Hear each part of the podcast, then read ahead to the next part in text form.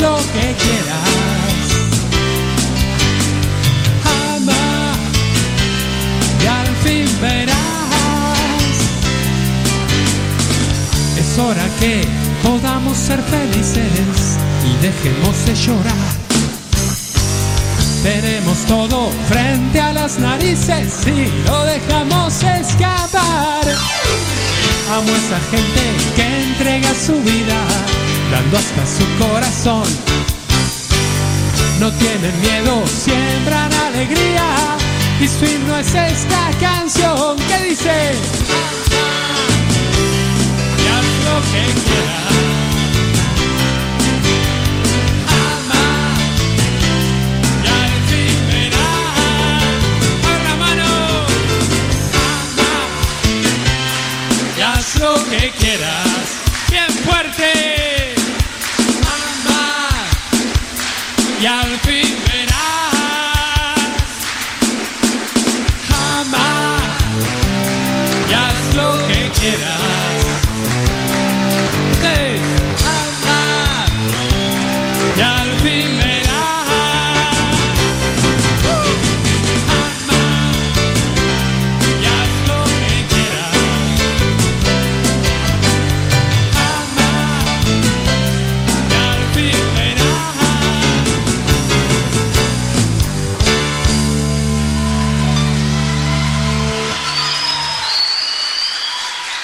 Este canto se llamó Ama y haz lo que quieras. Lo interpretó Carlos Seguani. Quien ha conocido a Dios no puede callar. Continúa con la programación de radiocepa.com.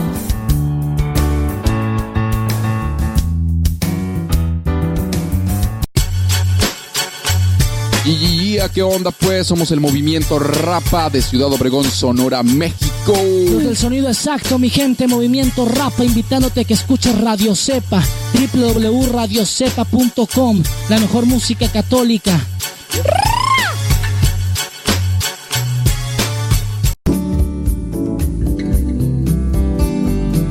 Buenos días. Iniciamos nuestra jornada poniéndonos en manos de nuestro Creador.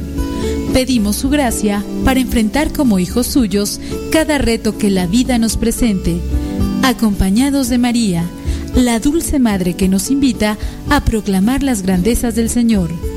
Camina con nosotros en radiocepa.com, emisora católica de los misioneros servidores de la palabra.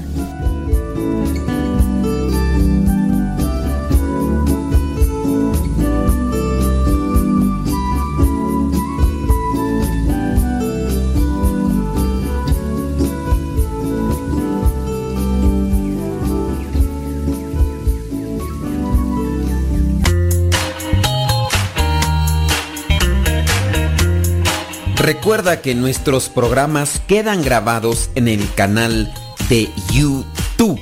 El canal se llama Modesto Radio. Ahora, que si tú trabajas en una estación de radio y quieres pasar estos programas, ponte en contacto con nosotros.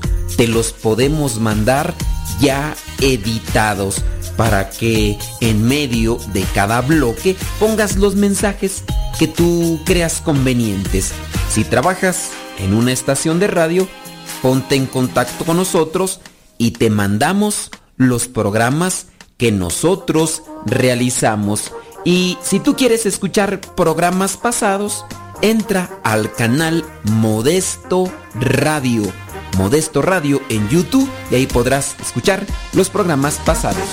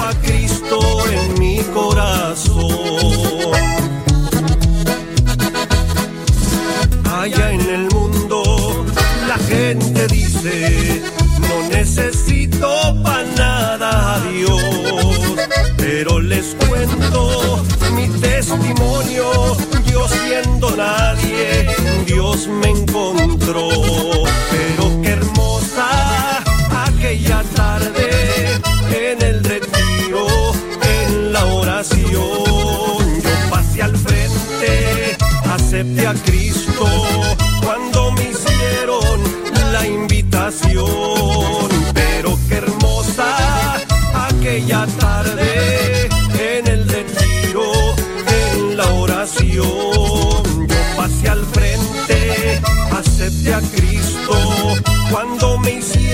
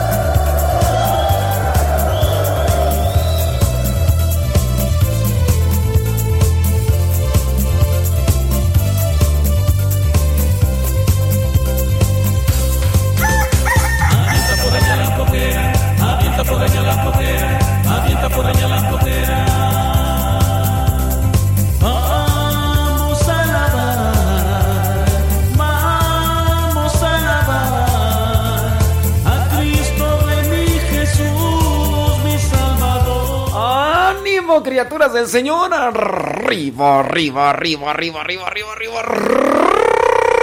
Arriba los corazones. Arriba los corazones. Ya es viernes. Viernes 24 de enero y estamos a unos cuantos días de finalizar con este primer mes del 2020. y vamos por el primero. Ay, a mí lo único que me pesa es que de los propósitos que tengo para este año, ahí todavía están. Ahí todavía están.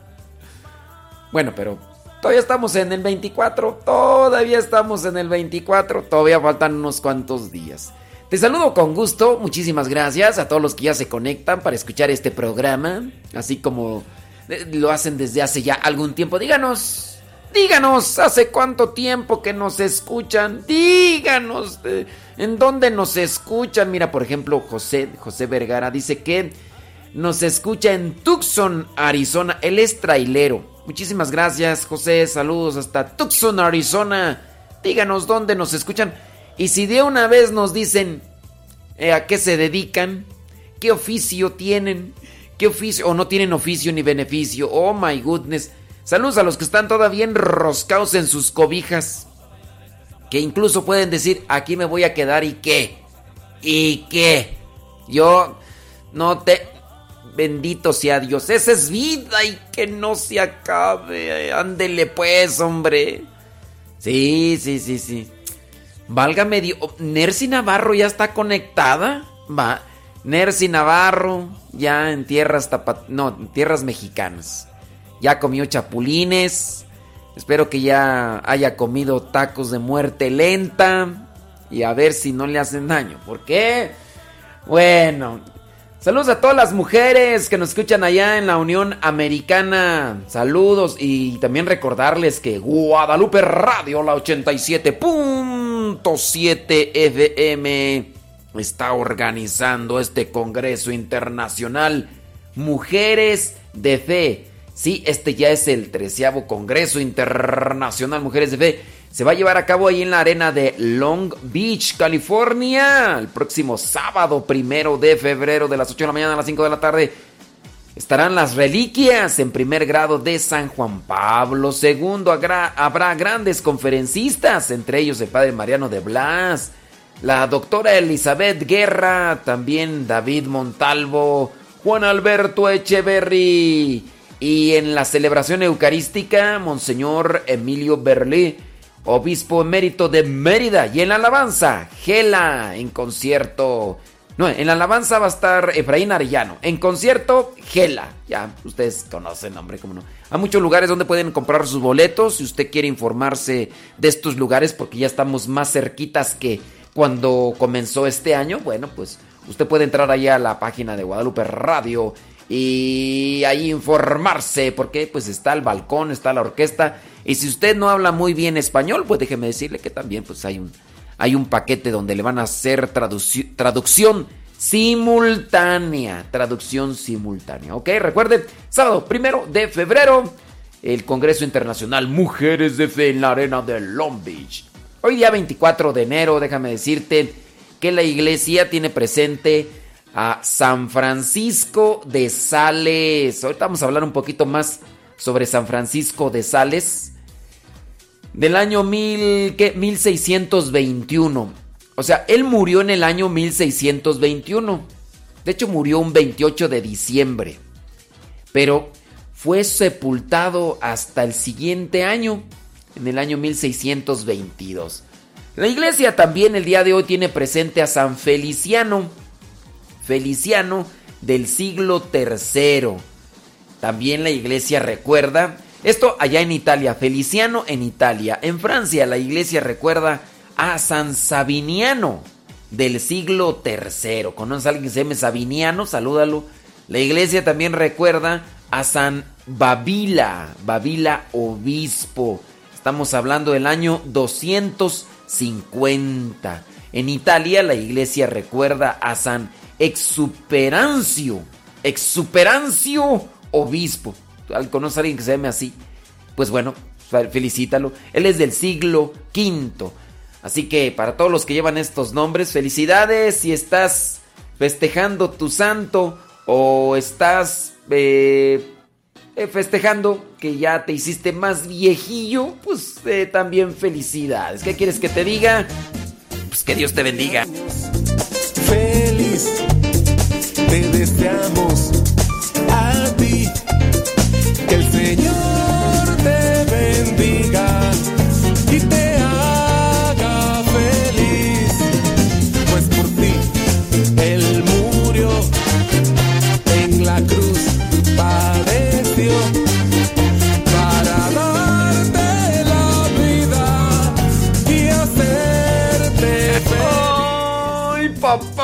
Tus hijos vuelan. Ayer jueves 23 de enero, el Papa aprobó los decretos de la Congregación de la Causa de los Santos que reconocen un nuevo santo y el martirio de 13 nuevos beatos. Tres frailes capuchinos asesinados en España durante la Guerra Civil Española ya en el año 1936. Tres sacerdotes y siete laicos asesinados en Guatemala entre el año 1980 y 1991 durante la Guerra Civil allá en Guatemala. En, en, concreto, los decretos reconocen el martirio de los siervos de Dios. Benito, bueno, ahí ya están mencionados, no los voy a leer todos porque son un montón, pero ya. Y pues bueno, entonces va a haber un santo y los demás beatos. La canonización, ah, ok, el, la canonización del beato Giovanni Tabelli de Datosignano, quién sabe cómo se pronunciará sacerdote jesuato y obispo de Ferrara, nacido en Toxinano, Italia, ah, en el año 1386, fallecido allá. Entonces, va a ser santo el que ahora todavía es beato, pero ya están los decretos, o sea que ya nada más vendrá el momento y nuevos beatos y nuevos santos para la Iglesia Universal. Recuerde que la intención. ¡Ay, recuerde! ¡Recuérdame, bonito! Recuerde que la iglesia presenta los beatos y los santos para que nosotros conozcamos más sobre sus vidas y que tengamos referencias de cómo cumplir con la voluntad de Dios. A nosotros nos hace falta más lectura, nos hace falta más instrucción, nos hace falta más dedicación para leer la Sagrada Escritura, para reflexionar y a su vez también prepararnos. Oiga, hay tantas cosas que están sucediendo en la sociedad que uno a veces queda todo espantado. Por ejemplo, estaba mirando la noticia de que eh, balearon a un sacerdote eh, acá en la Ciudad de México y todo porque pues lo eh, quisieron asaltar y pues le dijeron, a ver, mira, pues si no esto, ¡zas! y ándale. Y entonces, pues sí, está, está muy cruel, está muy difícil la situación. Digo, no nos podemos, no podemos eh, excluirnos de ese tipo de cosas. Ya están. Jesucristo llega a decir en la Biblia, no tengan miedo al que mata el cuerpo, ténganle más bien miedo al que mata el alma y la lleva al infierno. Mira, aquí está la nota. Dice, el padre José Mauro Aguilera, sacerdote redentorista de 68 años, fue asaltado y herido de bala por delincuentes en la Ciudad de México el 22 de enero. Y uno al ver este tipo de noticias, pues ciertamente uno se llenará de pánico, de temor y de incertidumbre de, ay Señor, tantas cosas y todo lo demás. Muy seguramente también por en el contexto tan globalizado en el que estamos, ahora nos damos cuenta de casi todo lo que acontece en el mundo. Entonces, a la suma de mayor información, pues también crece la preocupación.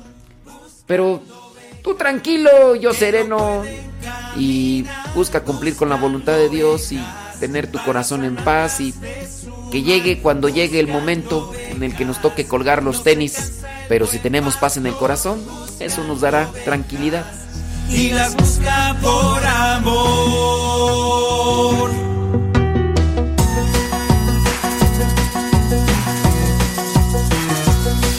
Vamos todos a buscar a la oveja perdida. Jesús la quiere hallar para que tenga vida. Por atrevida del rebaño del pastor y ahora sufre mal herida por estar lejos de Dios. Buscando ovejas que no pueden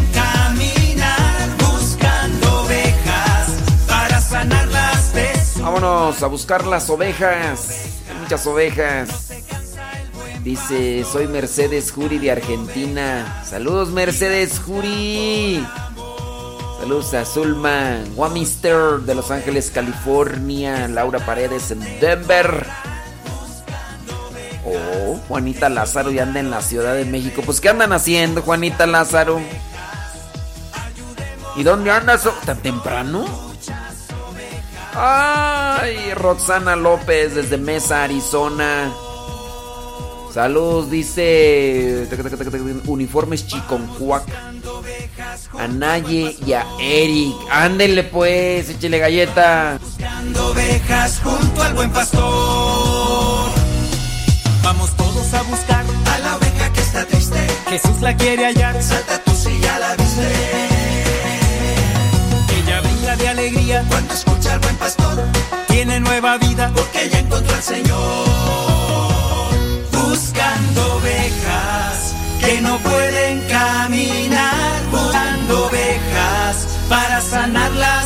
Su mal. Buscando ovejas. No se cansa el buen pastor buscando ovejas y las busca por amor.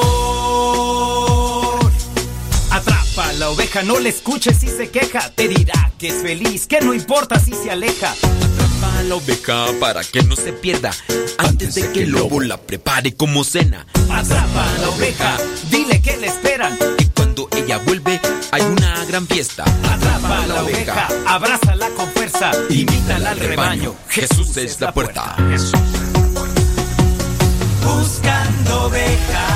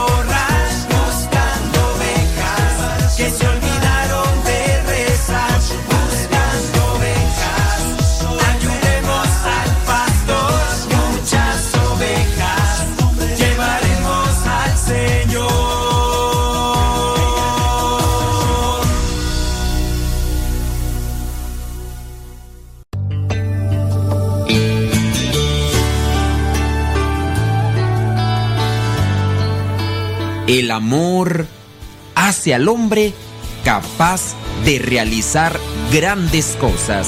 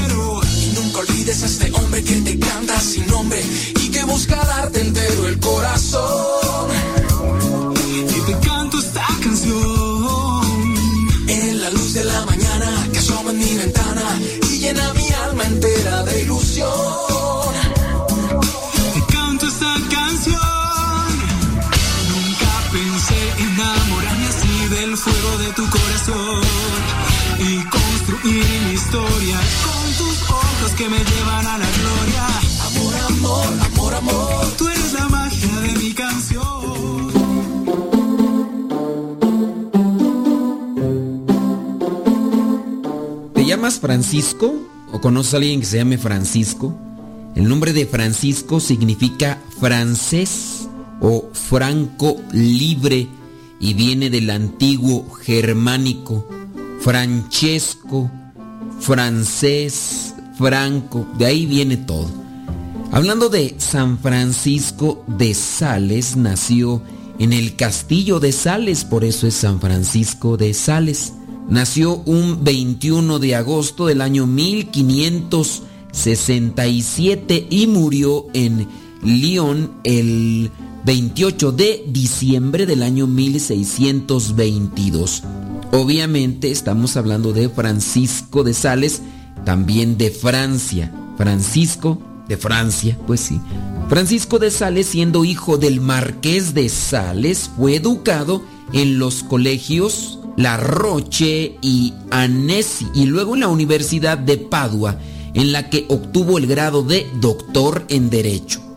Era inteligente, tenía posibilidades deseando seguir la carrera eclesiástica, es decir, quería ser sacerdote, fue nombrado preboste en el cabildo de Annecy y ya después lo ordenaron sacerdote en diciembre del año 1593. Se dedicó a la predicación y al ministerio de la confesión. Del año 1594 al año 1598 predicó y escribió sus controversias antiprotestantes. Su obispo en aquel momento, Monseñor Granier, lo nombró coadjutor suyo y ya después cuando murió este obispo lo nombraron a San Francisco de Sales obispo. Lo designaron obispo de Ginebra en el año 1602. Algunas características notables de San Francisco de Sales, bueno, que era orador, catequista notable, además de escritor al alcance del pueblo, es decir,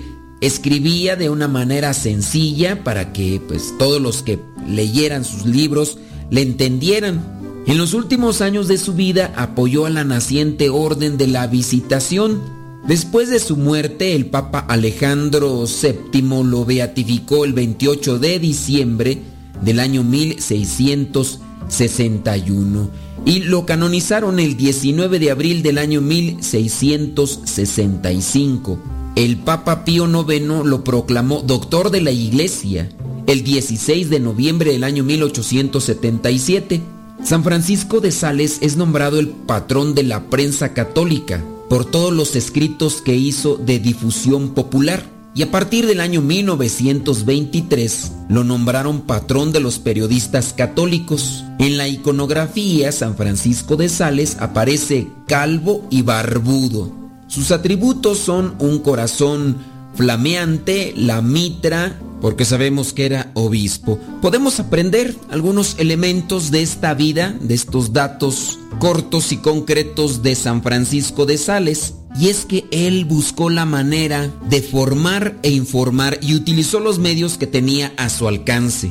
Obviamente primero se preparó para poder ayudar con sus escritos, con su información a las personas que le escuchaban. Que en nosotros surja siempre la inquietud de formarnos para ayudar, para iluminar, para ilustrar. Y que también utilicemos ustedes también utilicen los medios que tienen a su alcance para transmitir la buena nueva. Siempre un mensaje de esperanza, sus redes sociales, que tengan un buen uso para que ustedes ayuden a otros a encontrar el camino que lleva a la verdad. A San Francisco de Sales se le recuerda el 24 de enero. Y nosotros que nos dedicamos a los medios de evangelización, ojalá cada día busquemos los medios que sean más efectivos para poder anunciar su mensaje, pero sobre todo que busquemos la santidad.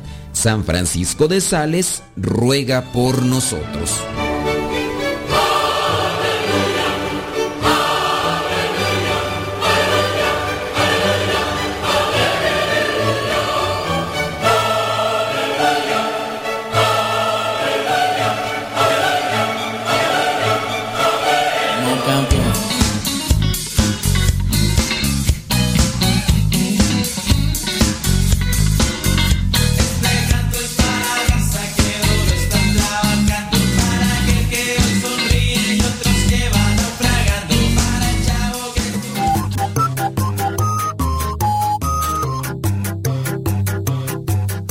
Muchos les da miedo hablar de la muerte o del acontecimiento que va a llegar a nuestras vidas tarde o temprano. También es una realidad que a muchos les da miedo hablar sobre la vejez. Pero, ¿por qué temer a la vejez si es una verdad indiscutible?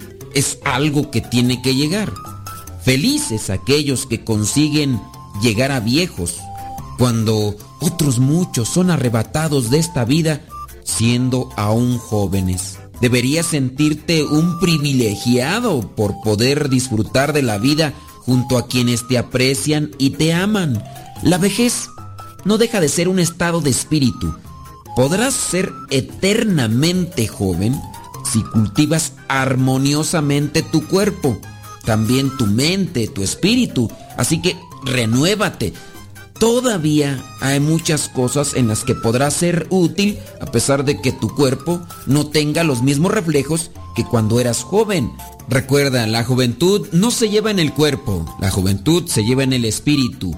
Ser joven significa entonces ser dueños de nuestra vida, de nuestro presente, aceptar las circunstancias sin envidiar ni protestar, admitir la maravilla que somos y lanzarnos a conquistar aquellos sueños que se han creado en nuestra mente y nuestro corazón.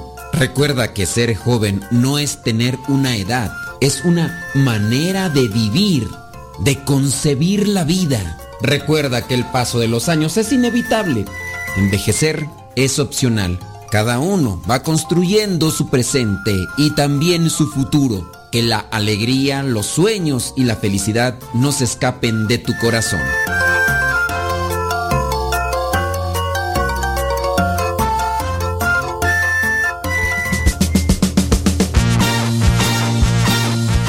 A los jóvenes de corazón. A los que no pierden esas ganas de mirar las cosas buenas y alegres de la vida. Saludos a los rucailos.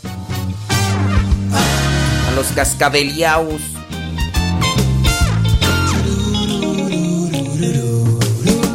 Jesús, solo en ti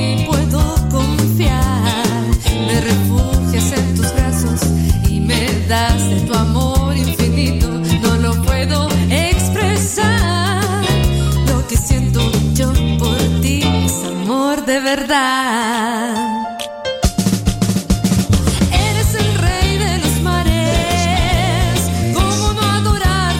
Saludos a, Héctor Ramírez. Hasta la cañada Querétaro. Saludos, Alice. Deja ver quién más. Saludos a María Miranda. Dice que hoy ya se hizo más grande que ayer. Allá en Pasadena, California. Ande pues. Franklin, North Carolina. Rosy Prepis. Ándele, Rosy Prepis. Saludos, Cascabeliaus. La señora Conchita. Ay, aquí bien lejos, hasta Boyeros. Saludos hasta los Reyes La Paz, dice José Manuel Ángeles. Zul HP, desde Coyotepec, Estado de México. ya. Saludos, dice a Samuel Mateo. Ay, Dios mío santo. Saludos, saludos, chamacos. Ándeles pues, pórtense bien, hagan cosas buenas en la casa.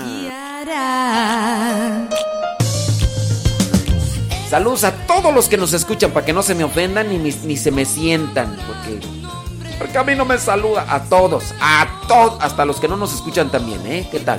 ¿Qué tal?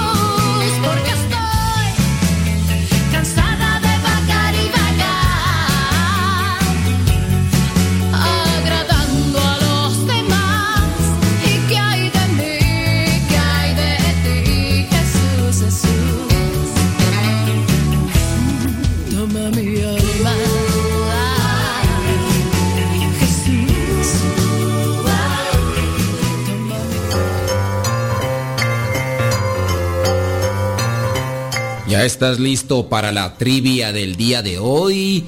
Pues vamos con ella. La pregunta es la siguiente.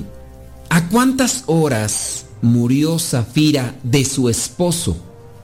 Aquellos dos que mintieron a Pedro cuando quisieron ocultar el dinero que habían obtenido por la venta de un terreno.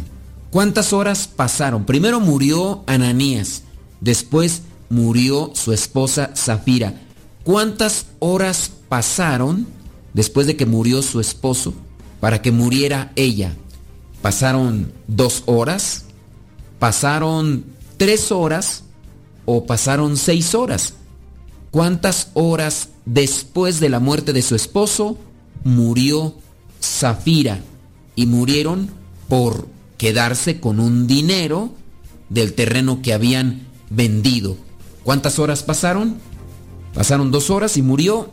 ¿Pasaron tres o pasaron seis?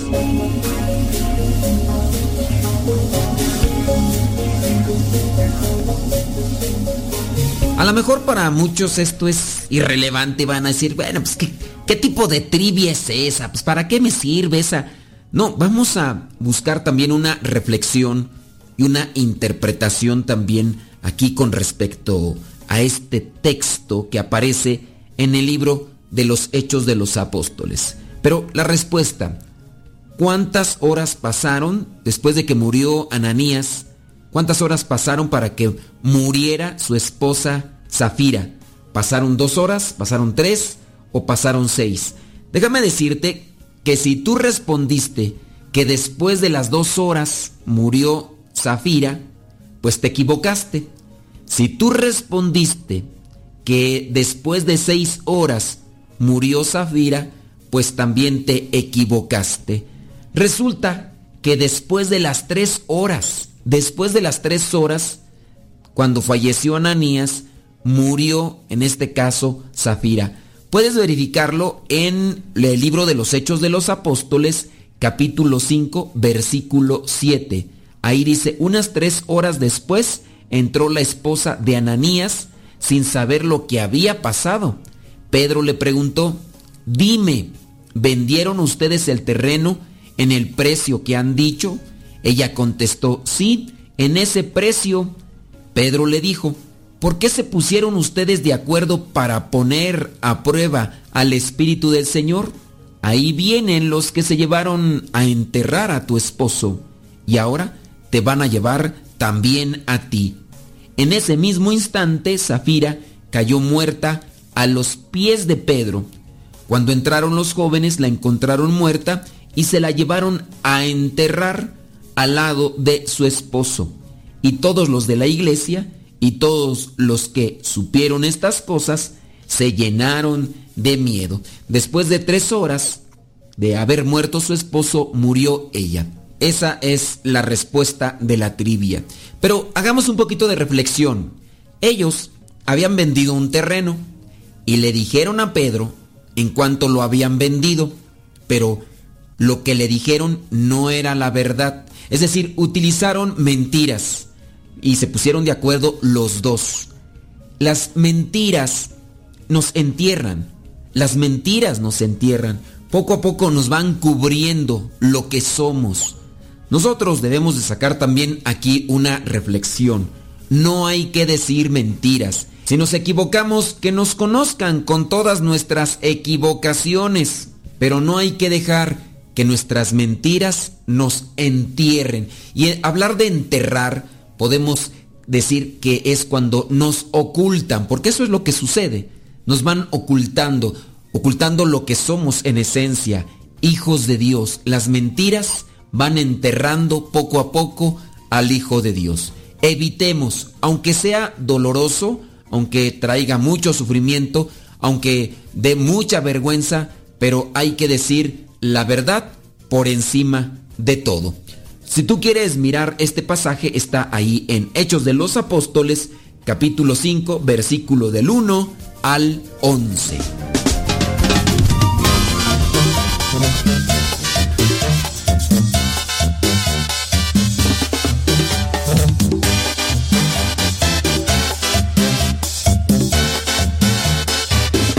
Nada más para mover un poquito el avispero. El día de ayer dijiste mentiras. En esta semana has dicho alguna mentira. No, no trates de justificarte y decir, dije una mentira piadosa. No, no. Mentira es mentira. Ciertamente que la verdad hay que decírsela a quien la merece. A quien la merece. Uy, ahí nos hace falta discernir y reflexionar sobre ese aspecto. Quítame con tu agua Dame pronto de tu agua, que vida eterna quiero yo.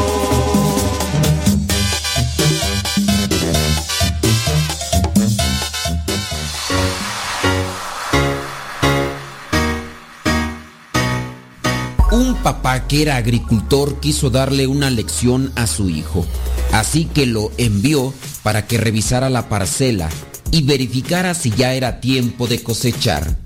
El hijo regresó con su papá y le dijo, me parece que la cosecha será muy pobre.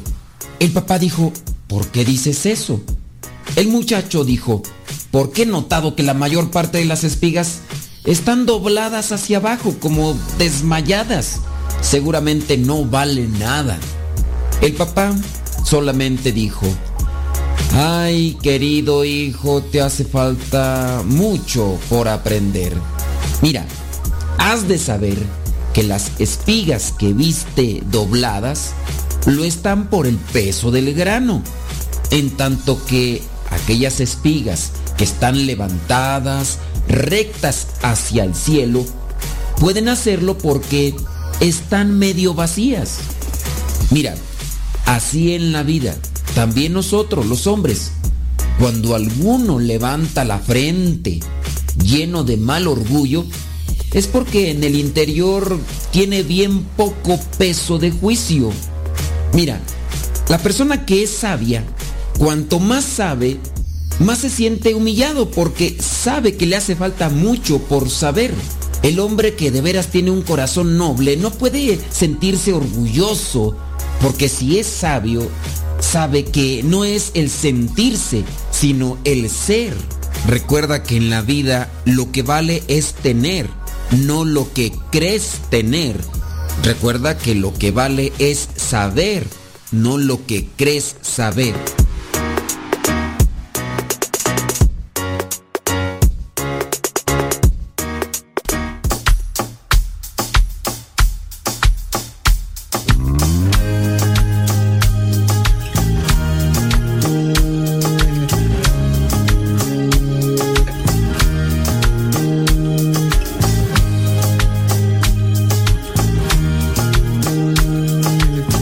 Decían en mi rancho, la carreta vacía es la que más ruido hace.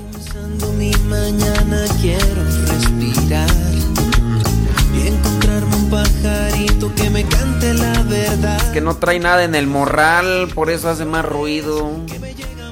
Hace mucha polvadera cuando va caminando. Mm, Pues porque no trae nada cargando. A ver, ponle una carga de leña a ver si hace lo mismo. Son bellos momentos que jamás podré olvidar. Bendiciones. Cuidémonos todos los días. La soberbia es algo que crece, disminuye. crece disminuye. Y crece en la medida en que nosotros la alimentamos y disminuye en la medida en que la trabajamos para que no nos domine.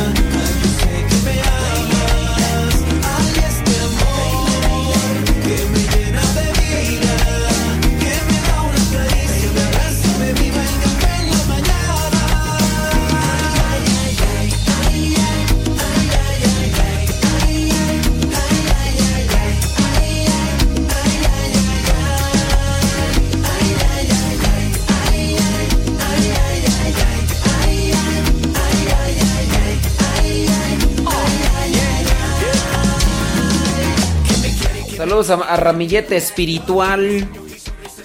Ah, Ramillete Espiritual andan muy contentos, hombre. Pues, ¿por qué? ¿Por qué?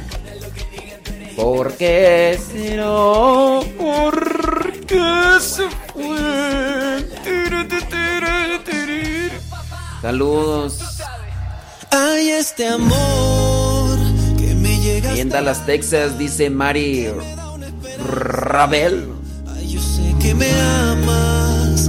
Ay, este amor que me llena de vida, que me da una caricia, me abraza y me vive el café en la mañana.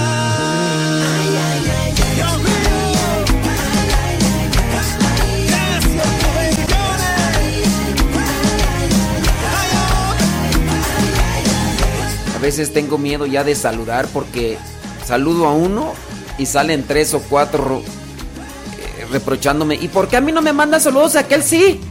Eres un egoísta. Eres un egoísta, nomás al otro y a mí no. ¿Quién te crees?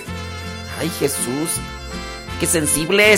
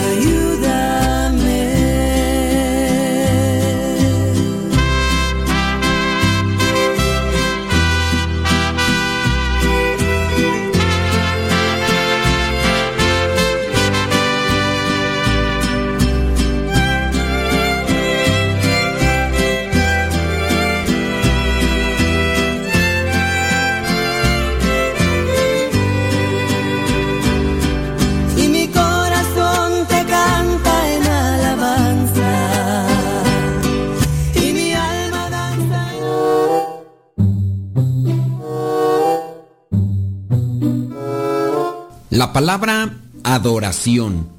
Esta palabra proviene del latín ad os, que significa llevar a la voz, adorar.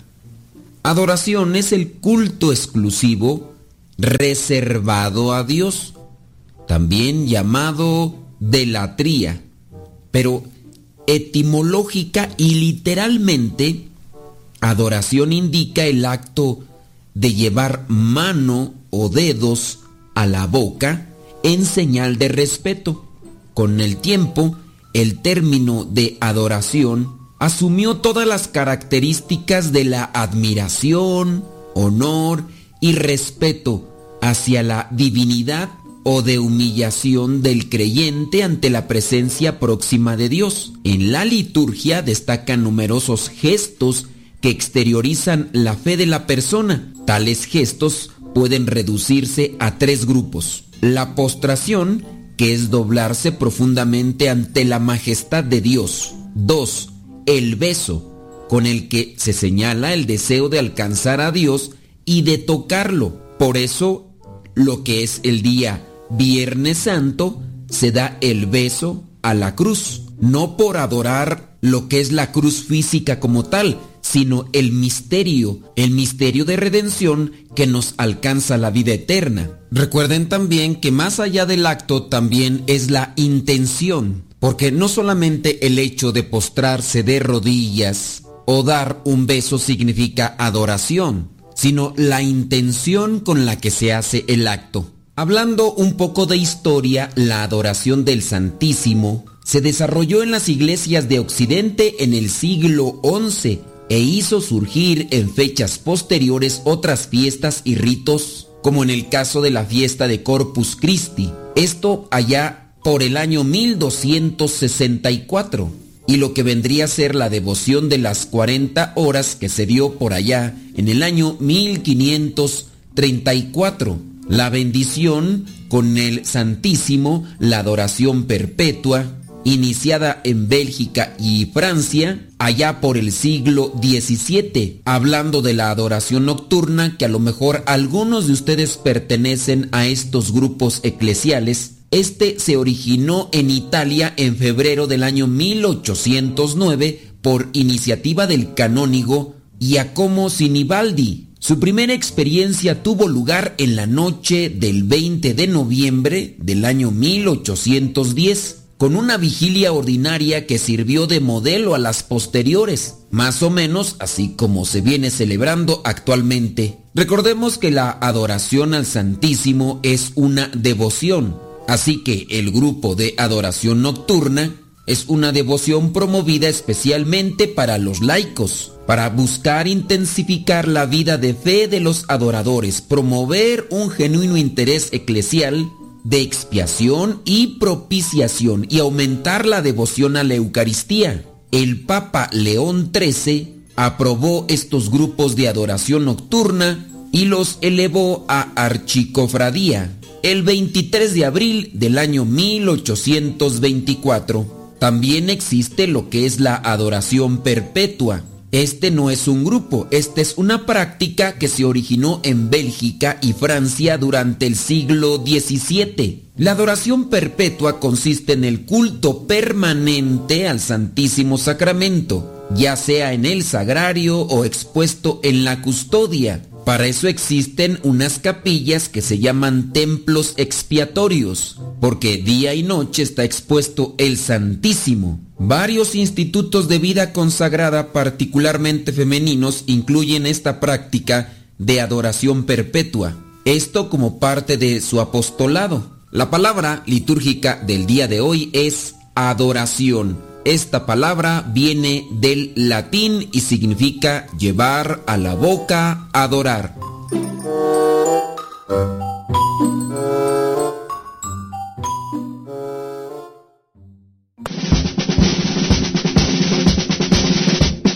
Una frase o un pensamiento quizá no cambien tu vida, pero te podrá ayudar para generar una reflexión que te lleve a un cambio en tu manera de vivir. Vámonos al segmento Las frases del Facebook.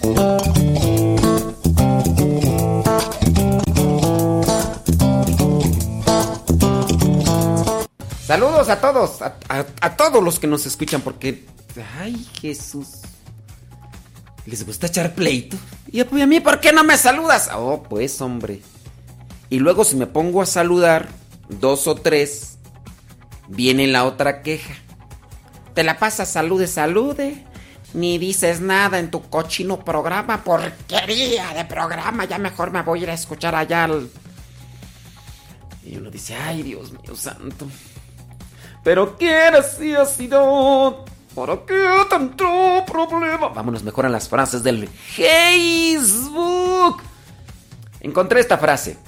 La verdadera ignorancia no es la ausencia de conocimientos, sino el hecho de rehusarse a adquirirlos. La verdadera ignorancia está en no querer aprender. Ahí está la verdadera ignorancia. Ignoro algunas cosas, pero las puedo aprender. Ah, bueno. Tengo ignorancia, porque no quiero aprender nada. ¿Para qué? ¿Para qué? No hay necesidad. Oh, pues, hombre. Vámonos a otra frase. Si sigues hablando de lo que hiciste ayer, es que no vas a hacer gran cosa hoy.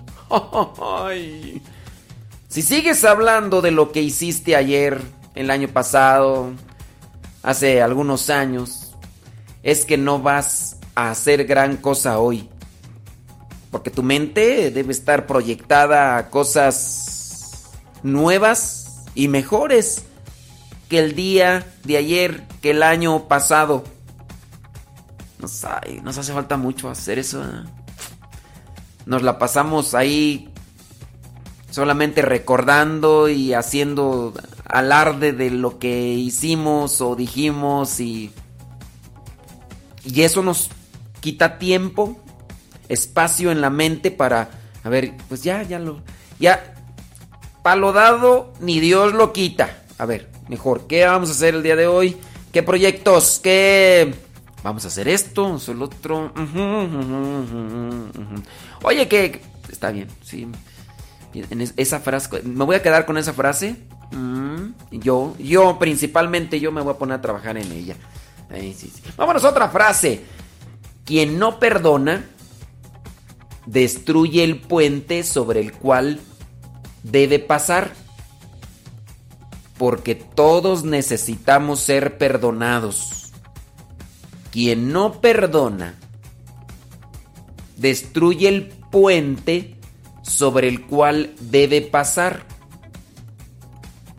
Porque todos necesitamos ser perdonados. Si no perdonas, mañana vas a querer que te perdonen. Y a ver con qué sales y por qué no. Pues bueno.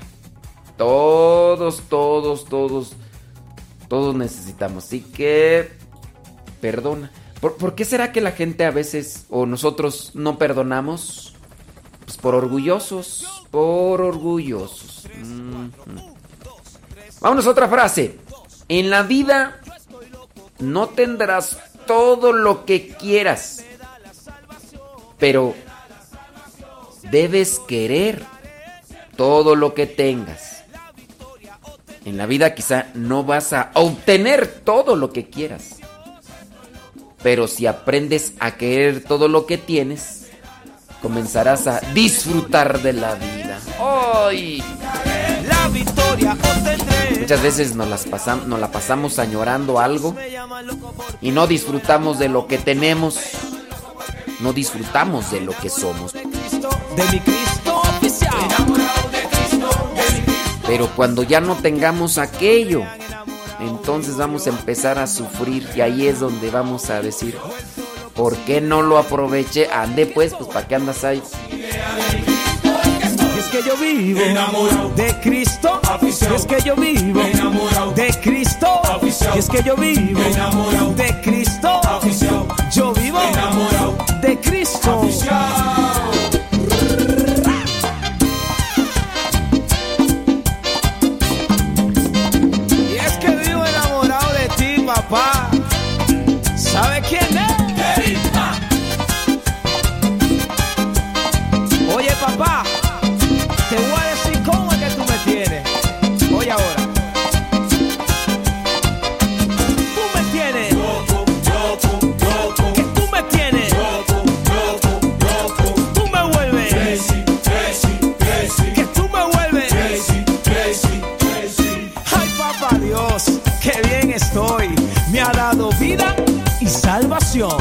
Tú que enviaste a Jesucristo por el pecado de esta nación.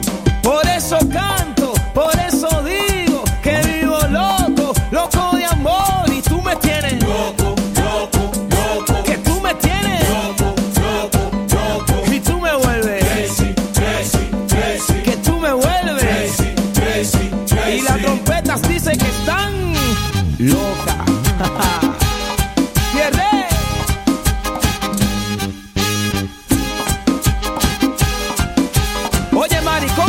tiene? ¿eh?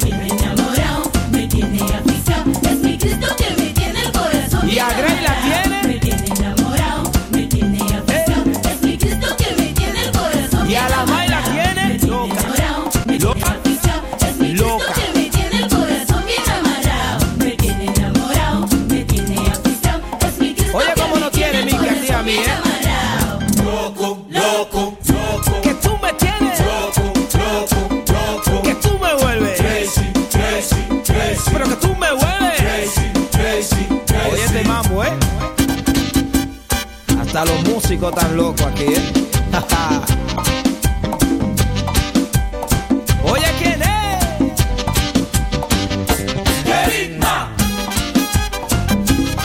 Todo el mundo está loco aquí con papá.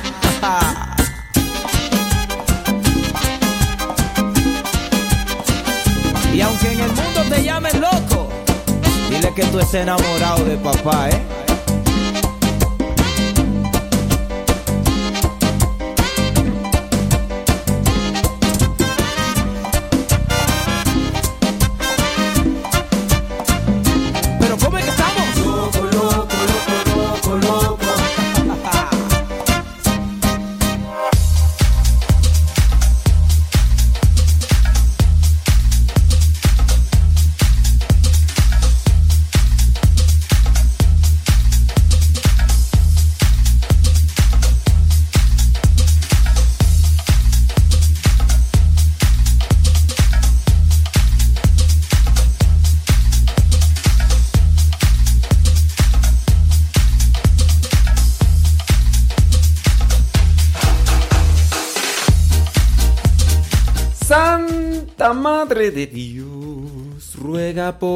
Nosotros. Oiga, pues le mandamos un saludo a todos, ¿eh? A todos, para que no se sientan, porque sí. Hay algunos que se sienten, hombre. Salud, dice Orquesta Sinaí Internacional. Saludos, Orquesta Sinaí Internacional. Saludos, dice Malena Campos desde Zacatecas. Saludos hasta Zacatecas. Gracias. A ver, ¿quiénes van a ir con Nercy Navarro? Que ya anda en México comiendo tacos de mala muerte. ¿Quién va a ir? Sí, al rato. Al rato ahí con Nercy Navarro, ahí en, creo que en la Basílica, ¿no? Ándeles pues, pues, échense unos tacos de mala muerte. Muchas gracias por acompañarnos hoy día jueves, jueves 24 de... Oye Rosalía, si tú vas a ir con Ersi Navarro, pues a qué horas te vas a ir? ¿A qué horas quedaron de reunirse? Ya a las 10, ¿no? Ahí tienen que estar ahí ya a las 10 o qué? Saludos a mi prima. ¡Prima! Mi prima Goya. La prima, te desapareces, eres el único familiar que me escucha. Y luego ya no te apareces, prima, ¿por qué? Ay, mi. Bueno, mi mamá de vez en cuando por ahí me escucha. Bueno, creo que sí me escucha seguido, pues, pero. Pues sí, prima. Ay, Dios mío. Luego me escuchaba este. Muchacho, ¿cómo se llama tú? El hijo de mi tía Lillo. No me acuerdo cómo se llama. No me acuerdo cómo se llama. Ahorita no me acuerdo. Sí. Saludos Juan Carlos Aguilar Valtierra. De León, Guanajuato. Que ahora es viernes. ¿Yo qué dije? Di- di- ¿Dije que era otro día o qué? ¿Qué, dije tú? ¿Que hoy era qué? ¿Que era sábado? ¿Qué, qué dije? Ay, Dios mío santo. ¿Qué dije? Ay, Dios mío santo. Es que me empezó a dar un dolor de cabeza. Yo creo que no voy a ir a donde dije que iba a ir. Me empezó a dar un dolor de cabeza del lado derecho. Yo creo que me voy a quedar aquí. ¿Dije que era jueves? Ah, perdón. Perdón. Es que para mí es jueves eucarístico. oh, pues, hombre, es viernes. Es viernes. Salud, dice, ¿qué tú? Mauricio Zurita, ahí en la de Zaragoza. Mm, Dios mío. Eh, ok, perdón, perdón. Es mm, vi, vi, vi, viernes. Que me duele la cabeza. Me duele la cabeza. Yo creo que ya no voy a ir a donde dije que iba a ir. Yo- creo que ya no. Sí. Ya dije, yo creo que ya no voy a irme de la cabeza. Creo que me voy a tirar a dormir un rato. Que se me quite el dolor de cabeza. Me voy a, me voy a dormir de aquí hasta las 12 del día. Yo- ay, Señor. Ayúdame, Señor. Ayúdame, Señor. Oh, Dios Todopoderoso. Ay, criaturas. Criaturas. Mm, ok, vamos a hacer la misma dinámica de ayer. Mm, vamos a hacer la misma dinámica de ayer. Vamos a poner el evangelio del día de. No, del día, del día de ayer. El día de. eh, vamos a poner el evangelio pasado, del año pasado. No creo que se acuerden. Es que luego ahí había una señora, tú que me reclamaba. Porque les, eh, les mandaba a veces el. Les mandaba el evangelio del año pasado y había una señora por ahí. Póngase a trabajar. No voy a querer ni hace nada. Ese evangelio que mandó el día de ayer es el del año pasado, ni crea que no me di cuenta. Y yo le mandaba a decir, discúlpenme, no alcancé a grabarlo, terminé a las 12, una de la mañana. ¿Y qué? ¿Nosotros qué? ¿Usted tiene una obligación, cumpla con ella o qué? Usted fue el que decidió esa vocación, así que no... Usted tiene que cansarse para que nosotros descansemos. Póngase a trabajar, viejo ridículo. Viejo. Ustedes, ustedes han de decir que no me dicen así, nomás porque no quiero poner ahí los, los nombres de las personas que me mandan todas esas cosas, porque pues, nomás me quedo con los, con las indire con las directas, indirectas. Pero, no, sí, sí. No, es que hay gente que... Pero pues bueno, eh, uno entiende, ¿no? Cada quien habla de lo que trae en el corazón. Corazón de melón, corazón. Corazón, corazón, tiri, tin, tiri. Uno entiende y no, pues vamos a dejar que se desahogue. que se desahogue. Ay, Jesús del Veracruz. Eh. Sí, me duele la cabeza. Yo creo que no voy a ir. Ah, que, que de verdad. Quieren. No, es que no, no. Ante- eso sí lo hice hace algún tiempo. Expuse a las gentes. A las personas. No a las gentes, a las personas. Expuse a las personas ahí en el. En el Facebook, las que me mandaban mensajes. Y por ahí alguien ya me hizo una corrección. Me dijo, no, no está bien que hagas eso. Le digo, ¿por qué? Pues para que vean que hay gente mula. Dice, pues esa gente mula se va, se va a hacer más mula cuando la expongas públicamente. Y digo, pues sí. Pues sí, este... Es verdad. Tienes razón. Aunque a veces sí, pues se me van las cabras al monte y las expongo, pero... Dame, Señor, paciencia. Dame, Señor, paciencia. Entonces vamos a poner el Evangelio del año pasado. ¿Qué les parece? De hecho, tengo Evangelio grabado de hace dos o tres años. Déjame ver de cuándo es este otro Evangelio que está ahí. Em, hace como tres años, yo creo, ¿no? Déjame ver. No, dice, este Evangelio lo hice un 23 de enero del año 2014, imagínense. Un 23 de enero del año 2014 hice un evangelio. Este que les voy a poner ahorita lo hice ¿Cuándo? Lo hice ah, el año No, es cierto.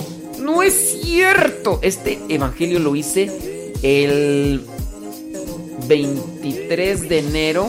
No es cierto. Sí, lo hice un 23 de enero del año 2018. O sea, de hace dos años. Y tengo por ahí otro que lo hice en el 2017. Oh, wow. Entonces, el que les voy a poner es del 2018. Yo pienso que ya no se acuerdan de. ¿Ok? Y ya después viene la radionovela. Y ya después vienen otras cápsulas más. Siga en sintonía.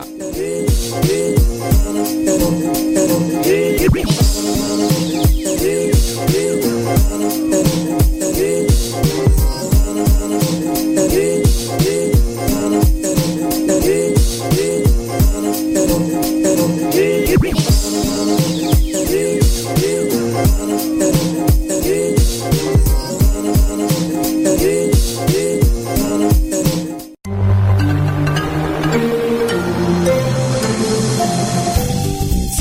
Escuchando radiocepa.com, la estación de los misioneros servidores de la palabra.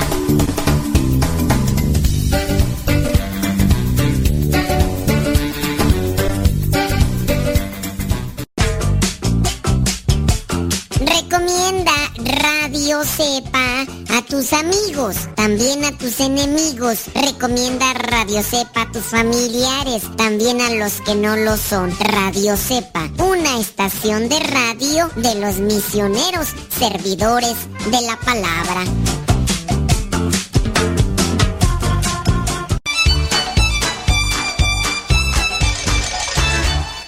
Estás escuchando La Cepa, la estación de los misioneros servidores de la palabra.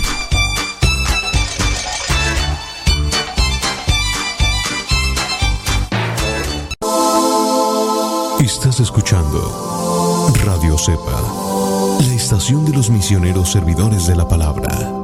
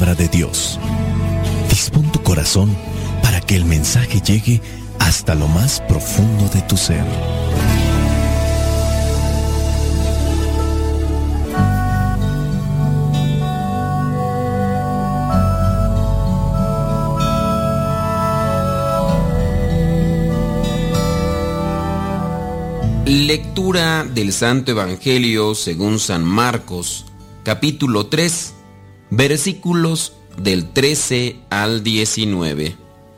Después Jesús subió a un cerro y llamó a los que le pareció bien. Una vez reunidos, eligió de entre ellos a doce para que lo acompañaran y para mandarlos a anunciar el mensaje. A estos les dio el nombre de apóstoles y les dio autoridad para expulsar a los demonios. Estos son los doce que escogió. Simón, a quien puso el nombre de Pedro, Santiago y su hermano Juan, hijos de Zebedeo, a quienes llamó Boanerges, es decir, hijos del trueno, Andrés, Felipe, Bartolomé, Mateo, Tomás y Santiago, hijos de Alfeo, Tadeo, Simón el cananeo y Judas Iscariote, que después traicionó a Jesús. Palabra de Dios, te alabamos Señor. Hemos explicado antes la diferencia entre la palabra discípulos y apóstoles. Lo tendremos que hacer nuevamente porque aquí aparece el momento en el que Jesús llama de entre todos sus discípulos a unos a los que le pareció bien y les dio el nombre de apóstoles. Discípulos, la etimología de la palabra nos refiere aquel que es enseñado, también aquel que aprende. Un discípulo, aquel que se deja enseñar, aquel que está aprendiendo. La palabra discípulo se puede aplicar para cualquier cosa, incluso dentro de lo que viene a ser la escuela.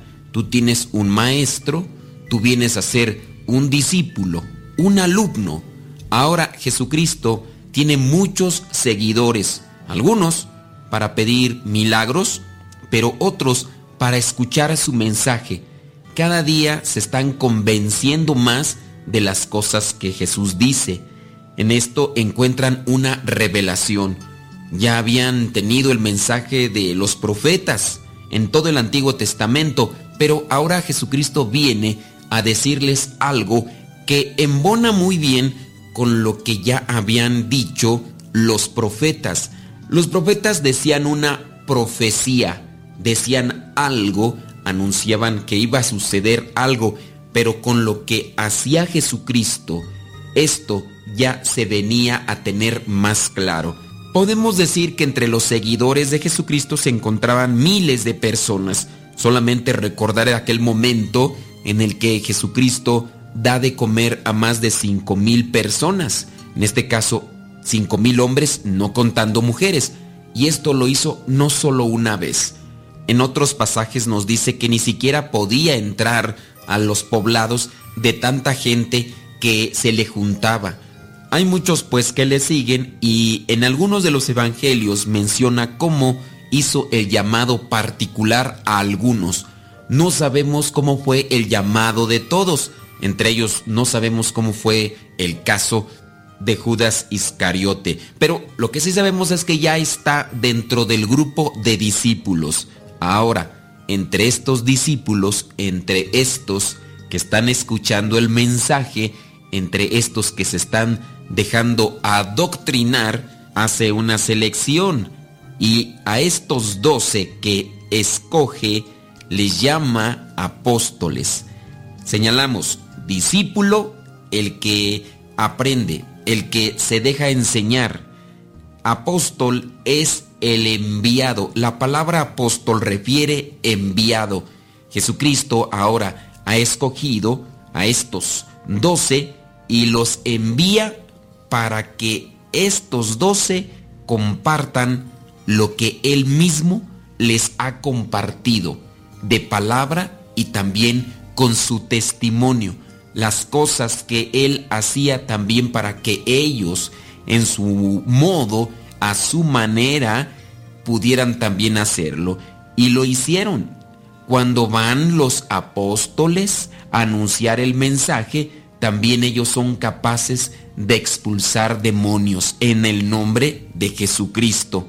Aquí podemos también encontrar una reflexión, no solamente saber que Jesucristo hace un llamado especial a algunos, sino tener presente que si seguimos a Jesús para escuchar su mensaje, nos tenemos que comprometer a compartirlo, no ser solamente de aquellos que se dedican a escuchar, a aprender, sino que también debemos de compartirlo si es que queremos también ser parte de aquellos enviados del Señor.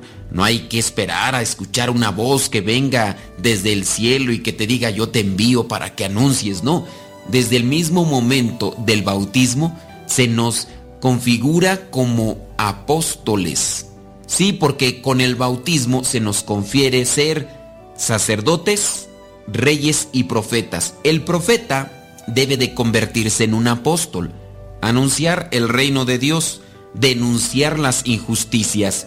Lamentablemente, una mayoría de cristianos se quedan ahí en la banca, ahí esperando no sé qué cosa, no se comprometen. De hecho, muchas veces ni siquiera en lo particular no nos dedicamos a vivir la enseñanza de Cristo. No nos dedicamos a anunciar a los demás la enseñanza de Cristo. Y ahí ya estamos cometiendo un error. El cristianismo no avanza, no crece como debería porque es una realidad. Hay muchos cristianos ahí en la banca, en la banca de espera, ahí esperando, como les menciono, no sé qué. Muchos no quieren comprometerse ni a vivir, porque ciertamente algunos son de aquellos alumnos distraídos, discípulos distraídos. Y todos podemos estar en ese sector. Yo también puedo decir, mantuve una actitud de discípulo distraído. Me decía seguidor de Cristo, pero la verdad es que no sabía muchas cosas de Dios y por lo tanto no me comprometía. Fue un momento muy especial por el cual Dios me viene a llamar y yo me comprometo y ahí no solamente me comprometí a buscar vivir la palabra, sino también ahora me comprometo a anunciar el mensaje y es lo que estoy haciendo también por este medio. Pero la mayoría de cristianos son pues aquellos que van a la escuela pero no quieren aprender, que van a la escuela pero que se van de pinta, como dicen allá en mi rancho, se van de pinta, es decir, no ponen atención a las clases, se salen de la clase, pero quieren o se dan el título de cristianos, así como aquellos quieren decir que van a la escuela aunque no saben nada, no aprendieron nada, pero pues son cristianos. ¿Eso es deshonesto? Sí es deshonesto. Imagínense que nosotros nos encontremos en algunos servicios sociales a personas que se digan profesionistas, porque tienen el título, pero que en la práctica simplemente no dan una. Hay doctores han acabado con la vida de muchas personas porque obtuvieron el título, pero en la, en la escuela pues, solamente iban y se salían y después vienen las consecuencias. Así está también sucediendo con el cristianismo. Vamos a la primera comunión, tenemos ya nuestra imagen, fotografía de la primera comunión, la enmarcamos, la colocamos ahí en la casa, mamá y la tiene ahí cuando nos bautizaron, cuando hicimos la primera comunión, la confirmación, incluso algunos, algunos, no ya muchos, de cuando se casan. Y debería ser que esas imágenes también sirvieran no solamente para decir soy cristiano católico, sino para que también uno pueda decirle a los demás voy avanzando en el camino de la santidad anunciando el reino de Dios. Y no es así, es una verdad, no es así. He mencionado que para el año 2015, un año antes de que el Papa Francisco visitara a México, salió la estadística que en México, de los 115, 116 millones de mexicanos, un 80-85% se dicen cristianos católicos. Pero es una realidad. Si en verdad nos comportáramos como lo que debemos de ser, hijos de Dios, nuestro México fuera otro.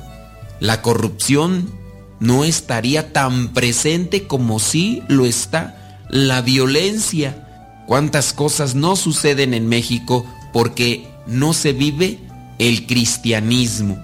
Y encontramos que la mayoría podemos decirnos cristianos, pero la verdad es que actuamos como paganos. El pagano es aquel que no tiene a Dios por encima de todo. Antes están sus gustos, sus preferencias, sus dioses vienen a ser el dinero, los placeres. En una palabra, son sus ídolos. Y es por eso que está la ola de violencia tan grande en México. Y no solamente en México, también en otros países, pero solamente como referencia.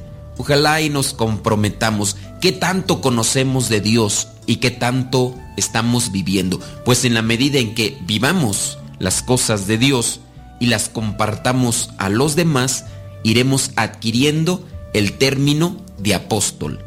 Por lo tanto, tú que estás escuchando este Evangelio, podemos decirte, eres un discípulo, pero ¿qué tanto lo compartes a los demás? Este Evangelio lo compartes a los demás. ¿Qué enseñanzas de la palabra de Dios compartes a los demás? En la medida en que lo compartas, también podrás adquirir el término de apóstol. La bendición de Dios Todopoderoso, Padre, Hijo y Espíritu Santo, descienda sobre ustedes. Que el Espíritu Santo nos ayude para ser verdaderos hijos de Dios, verdaderos seguidores de Cristo, verdaderos apóstoles. Nos escuchamos el día de mañana. Si Dios no dice otra cosa, se despide el Padre Modesto Lule de los misioneros servidores de la palabra.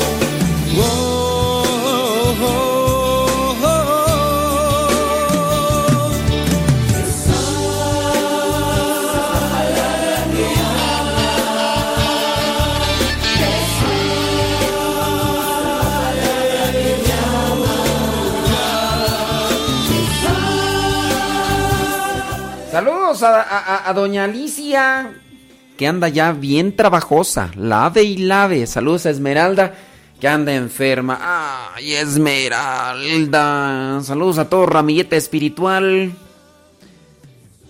Irma Martínez, ¿no, va, ¿no vas a ir, Irma Martínez? Ay, Irma Martínez. Dios mío. Saludos, doña Alicia. Deja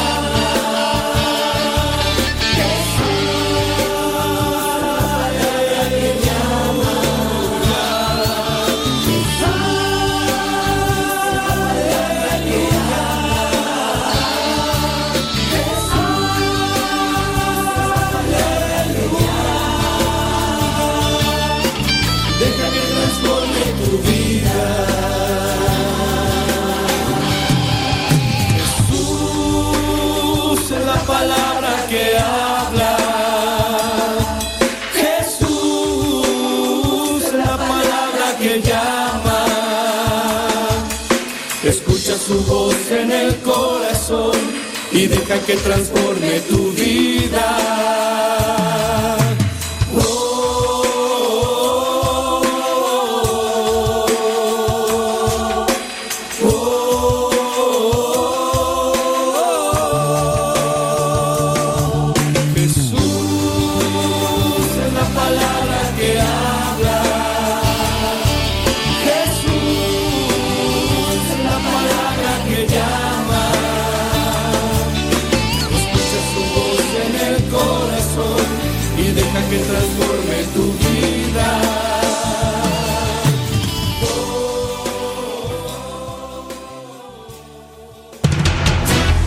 Radio Cepa, Radio Católica por Internet que forma e informa.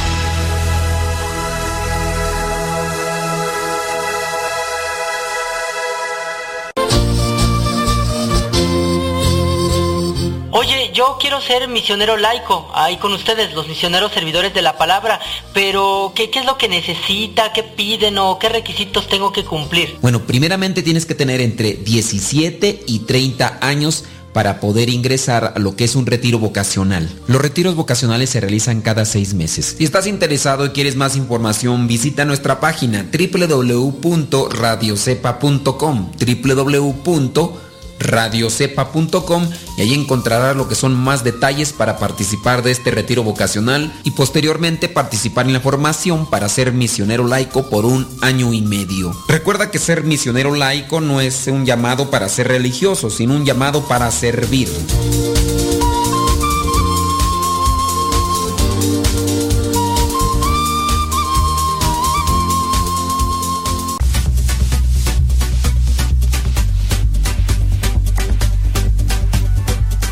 Invitamos escuchar Radio Cepa a través de tu línea telefónica a través de tu teléfono. Radio Cepa, la voz de los servidores de la palabra.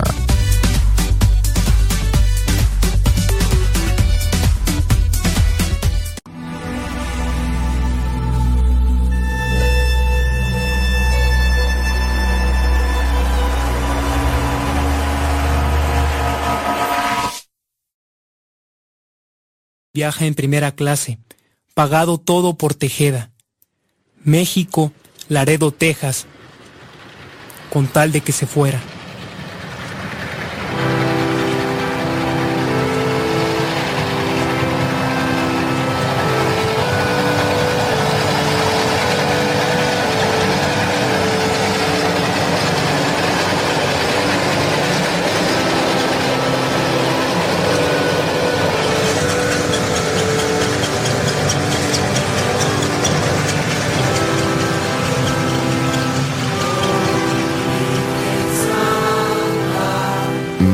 María, Madre de Gracia, Madre de Misericordia, defiéndenos de nuestros enemigos y ampáranos ahora y en la hora de nuestra muerte.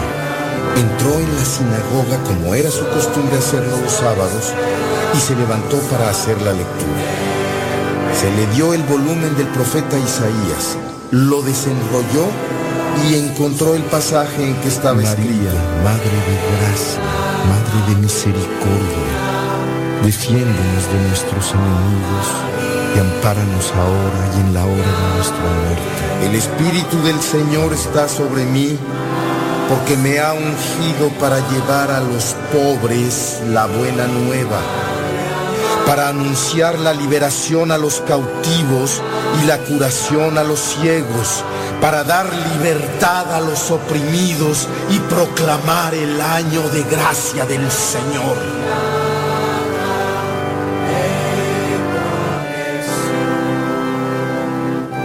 Seis meses estuvo en Estados Unidos, en el templo de Nuestra Señora de Guadalupe, en Austin.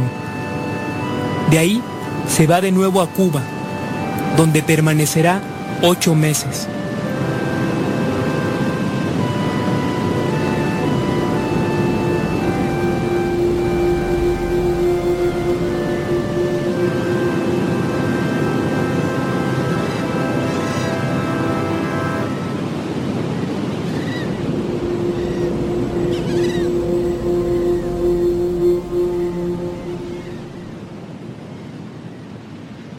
Isla de Cuba. 13 horas. Rafael se revuelca en el suelo con un dolor exacerbado.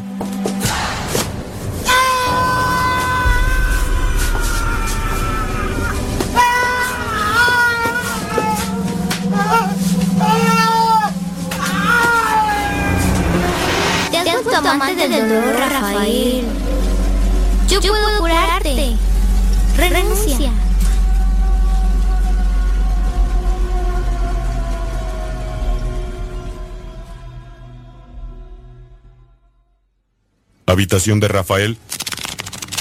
15 horas.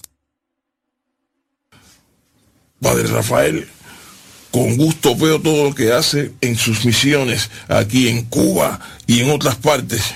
Visita enfermos, predica, reza, catequiza, es incansable, como un roble. Y yo mismo he de seguir su ejemplo. Gracias, señor obispo. Aunque he notado que sufre dolores antes de empezar la misión. Cosas del diablo, señor obispo. Una vez que empiezo la misión desaparece el dolor.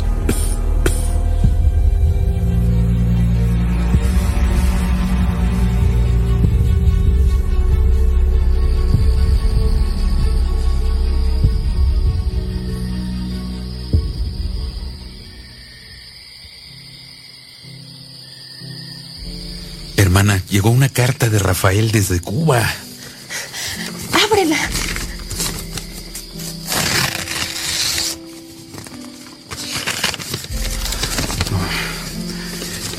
Queridos hermanos, esta carta será breve, pues es poco el tiempo que tengo. He estado misionando semana tras semana, Cienfuegos, Camagüey, Santiago de Cuba, La Habana. Dice el obispo Pérez Cerrantes que admira mi resistencia, que traspaso los límites de lo material. Lo que no sabe es que le pido más que los demás a Dios para que me permita tener fuerza predico, enseño el catecismo, reparto invitaciones para que la gente se confiese. ¿Recuerdan? Como lo hacíamos en México. No como mucho porque hay demasiadas cosas que hacer y tampoco puedo dormir más de tres horas. Las iglesias se desbordan. Eso me da felicidad. Llegó una epidemia de gripe y tuve que suspender las misiones. Así que me dediqué a cuidar a los enfermos de un extremo a otro de Cienfuegos. No me importa si llueve o no. Yo camino para asistirlos. Cuando puedo voy a dormir un poco y a comer a la casa en la que estoy viviendo. Federico Gamboa, novelista y dramaturgo, escribió que logramos que comulgaran 10.000 personas en el templo de San Francisco. ¿Se imaginan cómo lloré por tal situación? Sin más, mis queridos hermanos, envío mis oraciones y mi amor profundo. Gracias, Señor. Espero que no se enferme con tanto que hacer. Dios, Dios sabe cuánto y hasta dónde exigirle a cada hijo suyo, Lola. Sí, pero Rafael no tiene límites. Y sabes bien que su salud no es la mejor. Dios también lo sabe, hermana, y le dará la fuerza necesaria. Tienes razón, Antonio. Dios mío, cuida a este hermano nuestro que en tantas locuras se mete. Amén.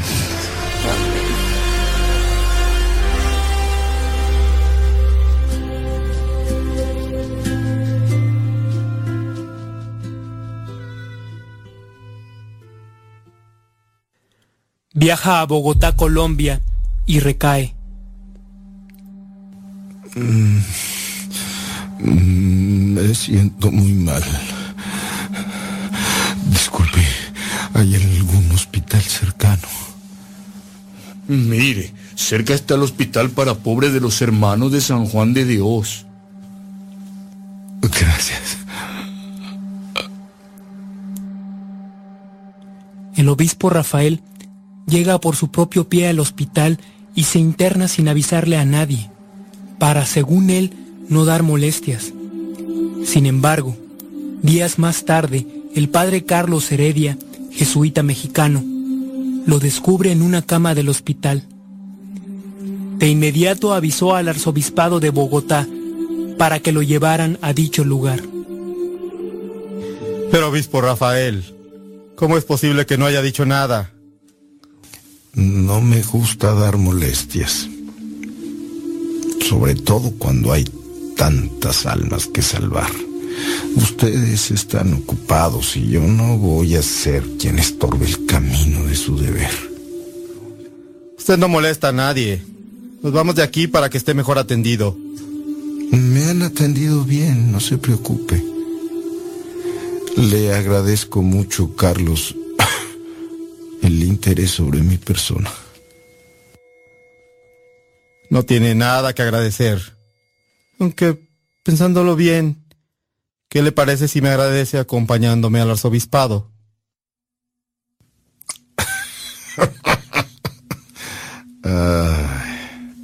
Usted gana esta vez, Carlos.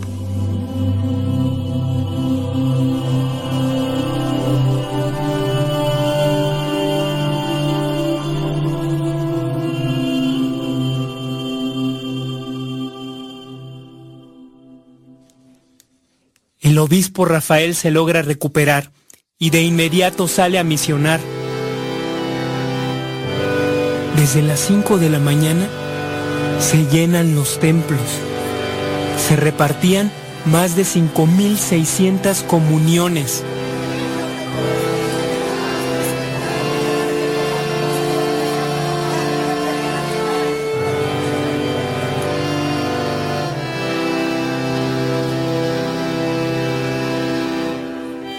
el cuerpo de Cristo.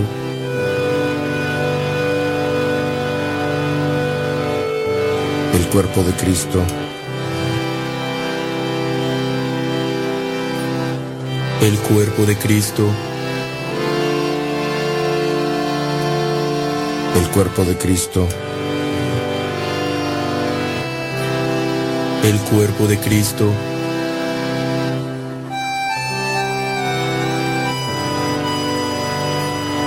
El cuerpo de Cristo.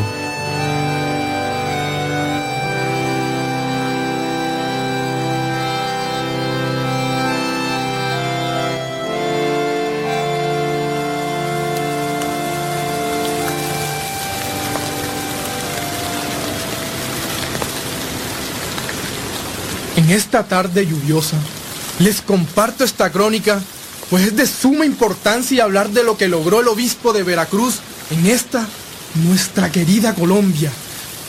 Recurro pues a nuestra revista jesuita, El Mensajero del Sagrado Corazón de Jesús, para que usted, lector, conozca dicho acontecimiento lleno de amor y luz.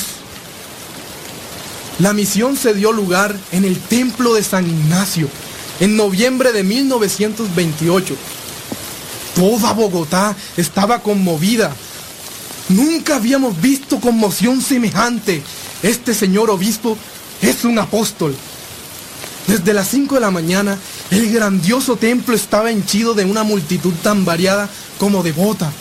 Las damas de la mejor sociedad bogotana se apiñaban en las naves confundidas con las mujeres del pueblo, orando todas con un fervor inusitado. Y lo que es más, hombres de todas las clases sociales, en número más de dos mil, se acercaron a comulgar. El número total de comuniones repartidas continuamente desde las 5 hasta las 8 de la mañana pasaban las 5.300. Esta misión estaba dedicada para la gente humilde, en especial la de los mercados. Y ya desde la primera noche acudieron estas buenas gentes en gran número, atraídas por la bondad y la caridad del señor obispo, quien personalmente desde días antes había ido por los mercados invitando a todos a la santa misión. No entraban en el programa la asistencia de personas de otras clases sociales, ni se dio a la misión publicidad alguna por la prensa. Y sin embargo, ya desde la tercera noche se notaba en el auditorio, en medio de las humildes mantillas, un número muy considerado de sombreros, notándose a sí mismo entre las ruanas de los hombres un número muy crecido de caballeros. ¿Quién les había invitado? La caridad apostólica del señor obispo de Veracruz, que extendiéndose como el óleo de boca en boca, atraía sensiblemente a muchos. Los sermones de este prelado son tan sencillos como profundamente teológicos. Su retórica no es la de Cicerón, sino la de Cristo. Pero si mueven grandemente sus palabras, encendidas en el amor de Dios, sus obras vienen a completar el fruto de aquellas. El misionero es un obispo que ha padecido persecución por la justicia, habiendo sido desterrado de su patria, a pesar de lo cual no ha hecho de esto mención, ni ha hablado una sola palabra de México, lo que no ha dejado menos admirado que edificado al auditorio.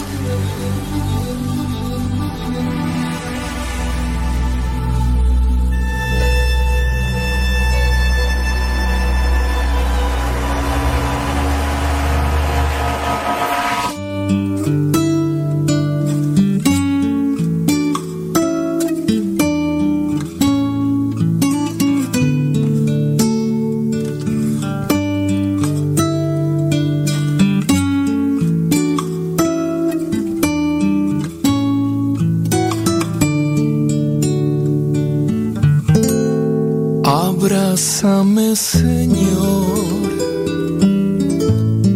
ven a mi corazón. Ahora es el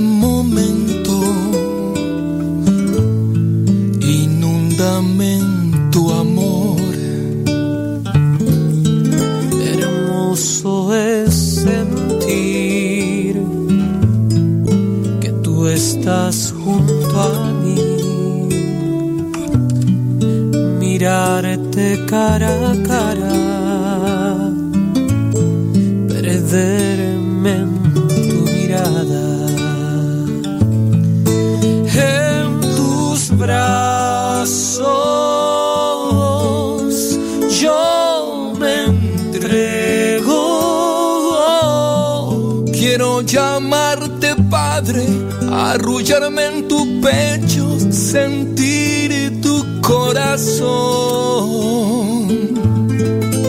en tus brazos, Padre amado. Yo me siento seguro porque estando a tu lado me llenas de tu amor.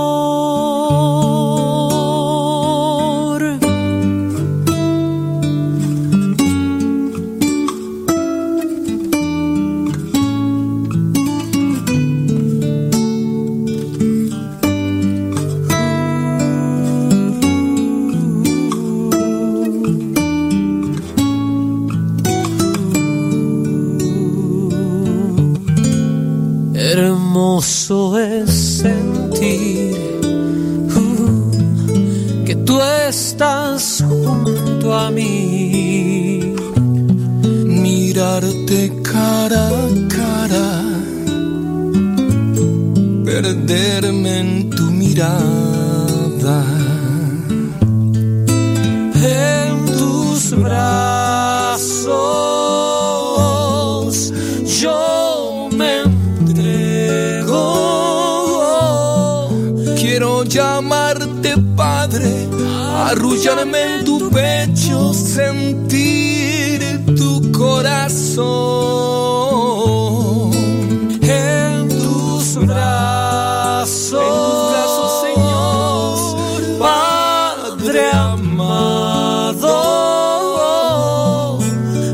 Siento seguro porque estando a tu lado me llenas de tu amor.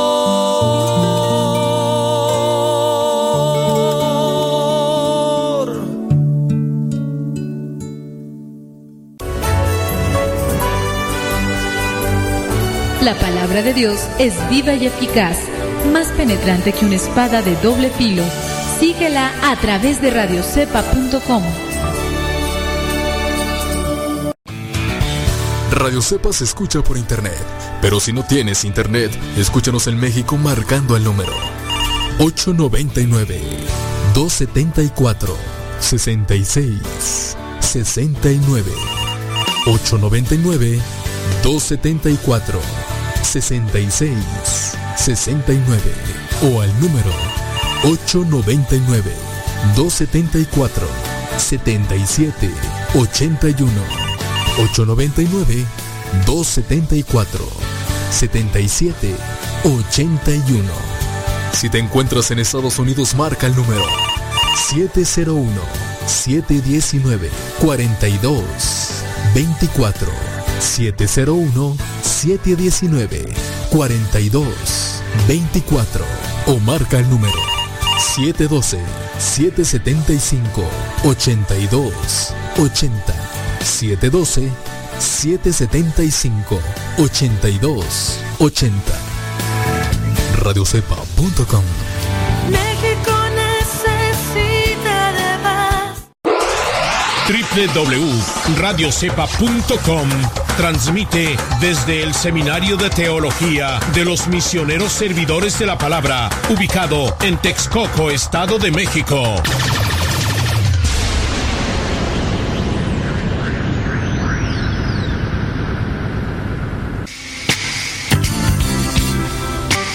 Mira, Tere, te, voy a compartir rápidamente lo que dice de, de una muchacha que estaba trabajando en la NASA y pues dejó su trabajo ahí en la NASA para hacerse monjita. Libby Osgood trabajaba como ingeniera aeroespacial en la NASA. Era también profesora en una universidad de Estados Unidos hasta que decidió dejarlo todo para ser religiosa. El 26 de agosto del año 2017, la ingeniera de 35 años ingresó como novicia a la congregación de Notre Dame, cuyo carisma es la educación. En declaraciones, dijo Osgood, indicó que ha tomado un periodo sabático de su cargo como profesora de la Universidad of Prince Edward Island para enfocarse en su noviciado. Esta mujer de origen canadiense también tiene un doctorado en ingeniería mecánica y ha enseñado más de 12 cursos sobre su especialidad. Osgood comenzó a trabajar como ingeniera de sistemas en la NASA cuando tenía 23 años. Su primer trabajo era asegurarse que los científicos llenaran los papeles necesarios para verificar que un satélite se lanzara como estaba previsto. Después fue creciendo en su carrera, pero no profesaba ni practicaba su fe en el trabajo, ya que este era un tema del que no se podía hablar abiertamente. Incluso tenía que colocar debajo de su ropa el crucifijo que heredó de su abuela. Ella dice, creo que la mayoría de los científicos e ingenieros son ateos. Bueno, ahí dice creo. Aquellos que tienen su fe son un poco más discretos al respecto. Eso fue lo que dijo eh, ¿cómo le vamos a llamar? Osgood. A ver si me aprende el nombre. Osgood. Eso fue lo que dijo. En el año 2010, Osgood regresó a Canadá y se instaló en la ciudad de Charlottetown, donde la NASA tiene una estación espacial.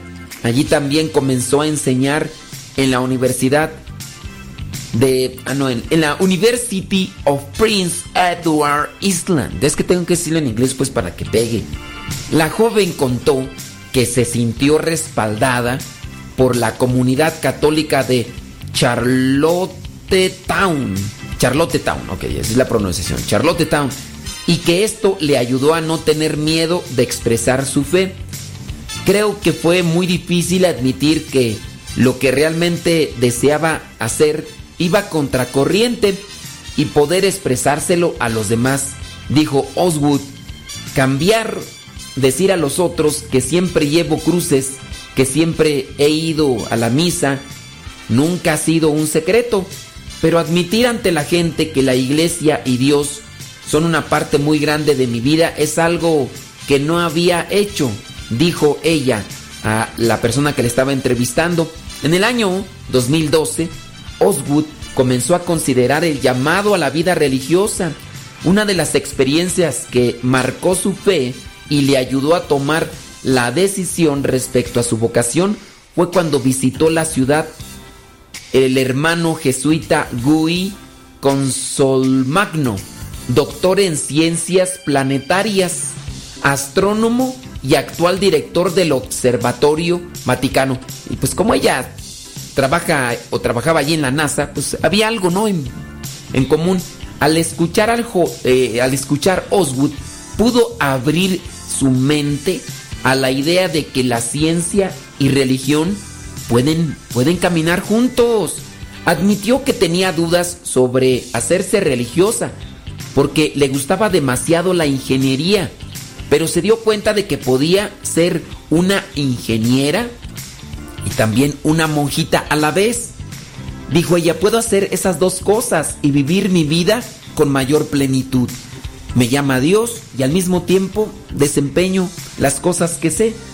Oswood comentó que cuando ella anunció su decisión de ser religiosa, otros científicos que creían en Dios le enviaron mensajes de apoyo. Imagínate, científicos, con eso ya. Pues, la joven canadiense estará durante dos años haciendo el noviciado en la casa de congregación de Notre Dame en Nueva York. Después de tomar sus votos, dice que planea regresar a Charlottetown para desarrollar su labor pastoral como religiosa y retomar su trabajo como profesora. La religiosa manifestó que aunque tal vez haya un cambio muy radical en el paso de la enseñanza de las ciencias a vivir en un convento, considera que el estudio científico y espiritual se complementan y en ambos son expresiones del amor de Dios. La razón por la que nos interesamos en la ciencia es porque vivimos, perdón, es porque vimos las estrellas y nos preguntamos qué era eso. Indicó y dijo que al unir la religión y la ciencia se obtienen una mejor imagen. ciencia y religión. No sé por qué me vino a la mente lo que son los reyes magos o los, los sabios, aquellos sabios que fueron a ver a, Jesús ahí al, a Belén, ¿te acuerdas? Dijo ella, me siento tan llena, siento como si antes tenía dispersas muchas piezas de mi rompecabezas y ahora todas se han acomodado. Con la perspectiva de la ciencia y la religión estoy profundizando en mis dos pasiones y viendo cómo otras personas las han unido, dijo Oswood. Así que, Tere, pues ahí tienes una, una referencia, ella trabajando en estas cosas y dedicándose al estudio, se ha dado cuenta que ciencia y religión pueden caminar de la par. Ya nada más hace falta que, pues que, que te decís, tú dirás, Tere, tú dirás. Yo pienso que sí se puede. ¿Te imaginas, Tere? Ciencias de la comunicación, que de repente salga por ahí en las noticias que digan, Tere, la licenciada con maestría en ciencias de la comunicación, ha decidido entregarse a Dios y la han llamado para que vaya a trabajar a Radio Vaticana, porque es máster en ciencias de la comunicación. Ahora va a dar las noticias ahí en Radio Vaticana. Ande, pero religiosa. Religiosa, eh, consagrada a Dios y además trabajando. bueno, yo nomás digo, Tere. Ahí están esas inspiraciones. Esto yo le llamo cristomorfízate. Hacemos que nuestro corazón vaya cambiando a la forma de Cristo.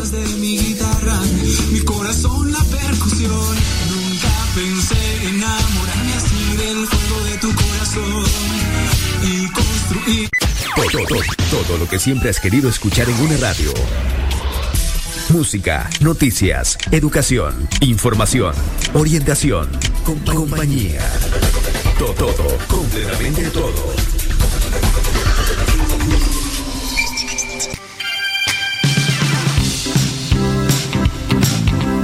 No somos los mejores, pero sí queremos llegar a ser santos. Y por eso queremos invitarte para que escuches Radio Sepa. Siempre habrá un mensaje especial para reflexionar y buscar la santidad conforme a lo que nos pide Dios. Radio Sepa, que no se te olvide.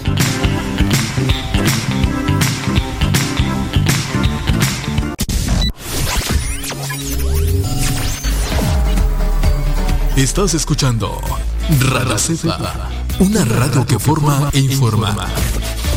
Yo salto para el Señor. Oh, eh, oh, ah.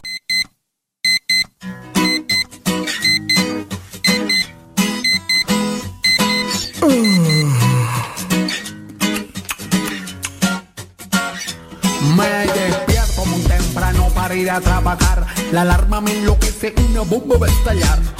Tengo mucha hambre, quiero desayunar. Estoy ya retrasado, me tengo que marchar. El bus está que explota, quiere reventar. Llego retrasado, me comienzan a apuntar. Mi jefe se enoja, me amenaza con echar. ¿Qué puede ser peor? ¿Qué puede ser fatal? El día recién comienza y todo me sale mal. Pero mi sonrisa no la podrán borrar. mi sonrisa no la podrán quitar. Porque yo me río, yo sonrío,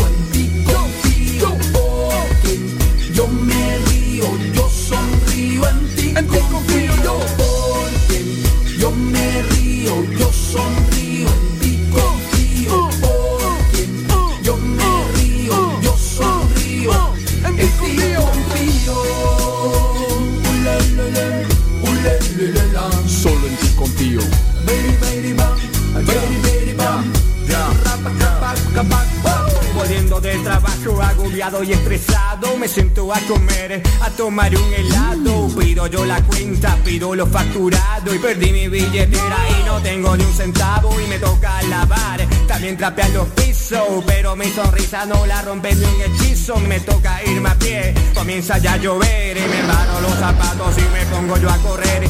Sigo sonriendo, sigo caminando Porque soy feliz, aunque me esté mojando. Ya, ya, ya Aunque me esté mojando Porque yo me río, yo sonrío, en ti confío. Porque yo me río, yo sonrío, en ti confío. Yo porque yo me río, yo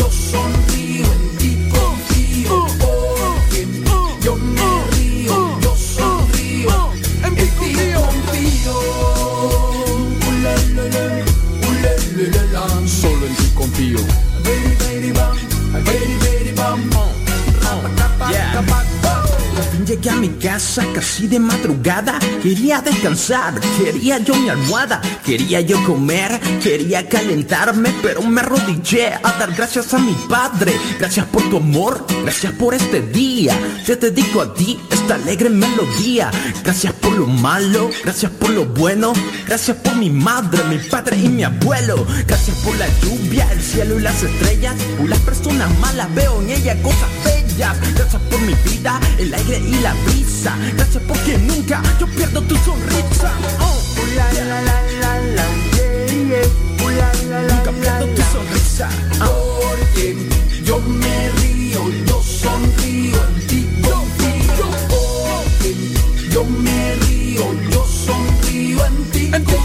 Yo porque yo me río, yo sonrío, en ti confío. Porque yo me río, yo sonrío, en ti confío.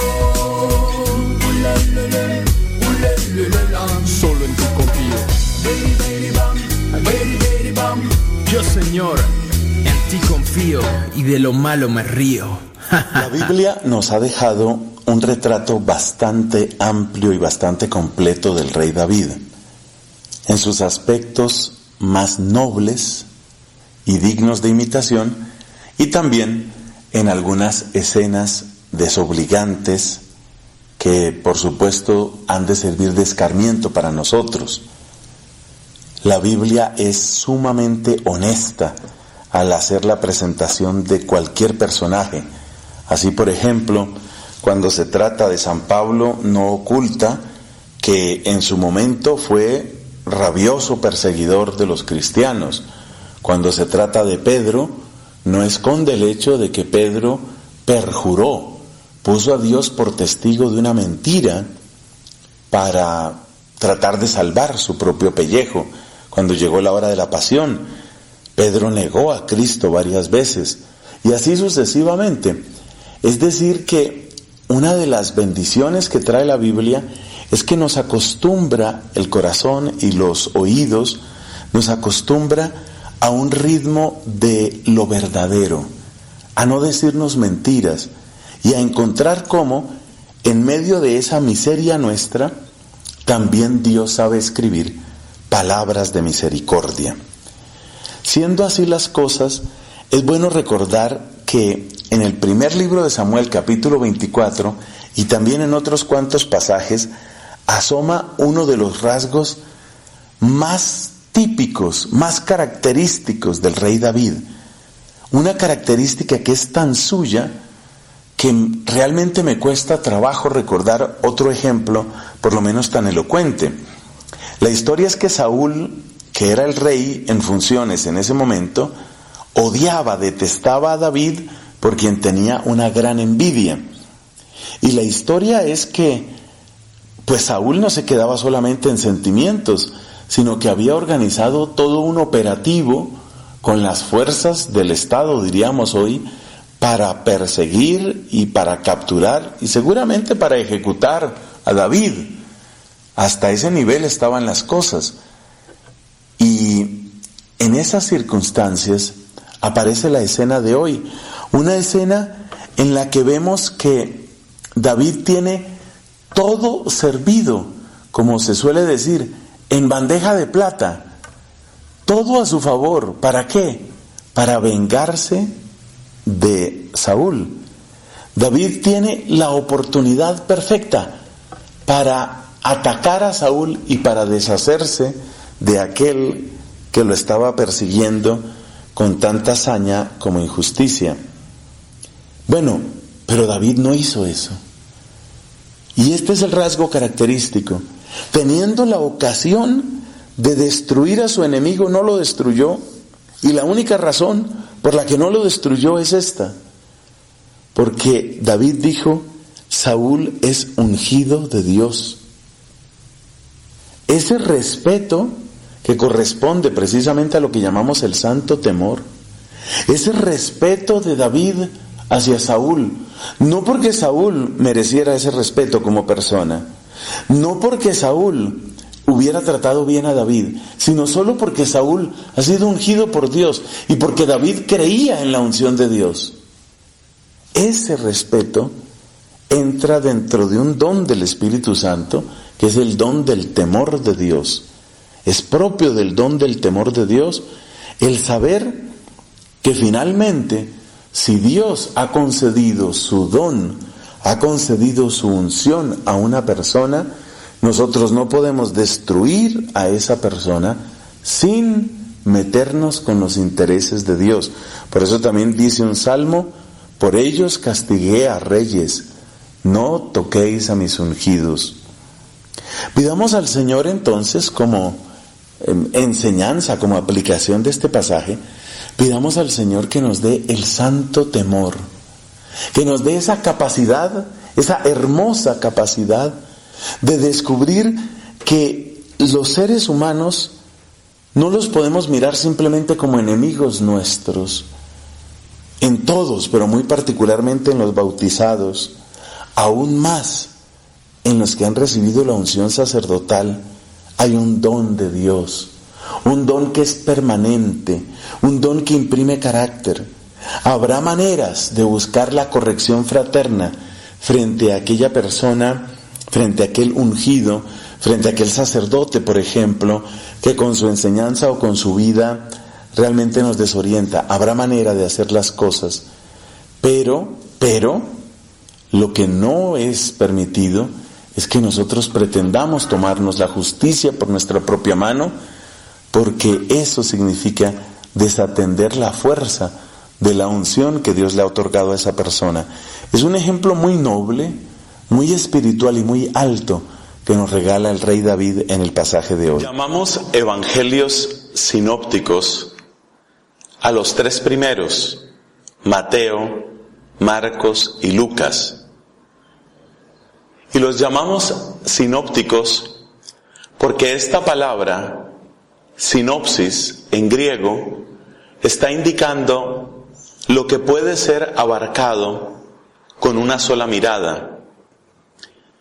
Esa raíz sin alude a lo que sucede conjuntamente y la raíz opsis de sin opsis está aludiendo a la mirada.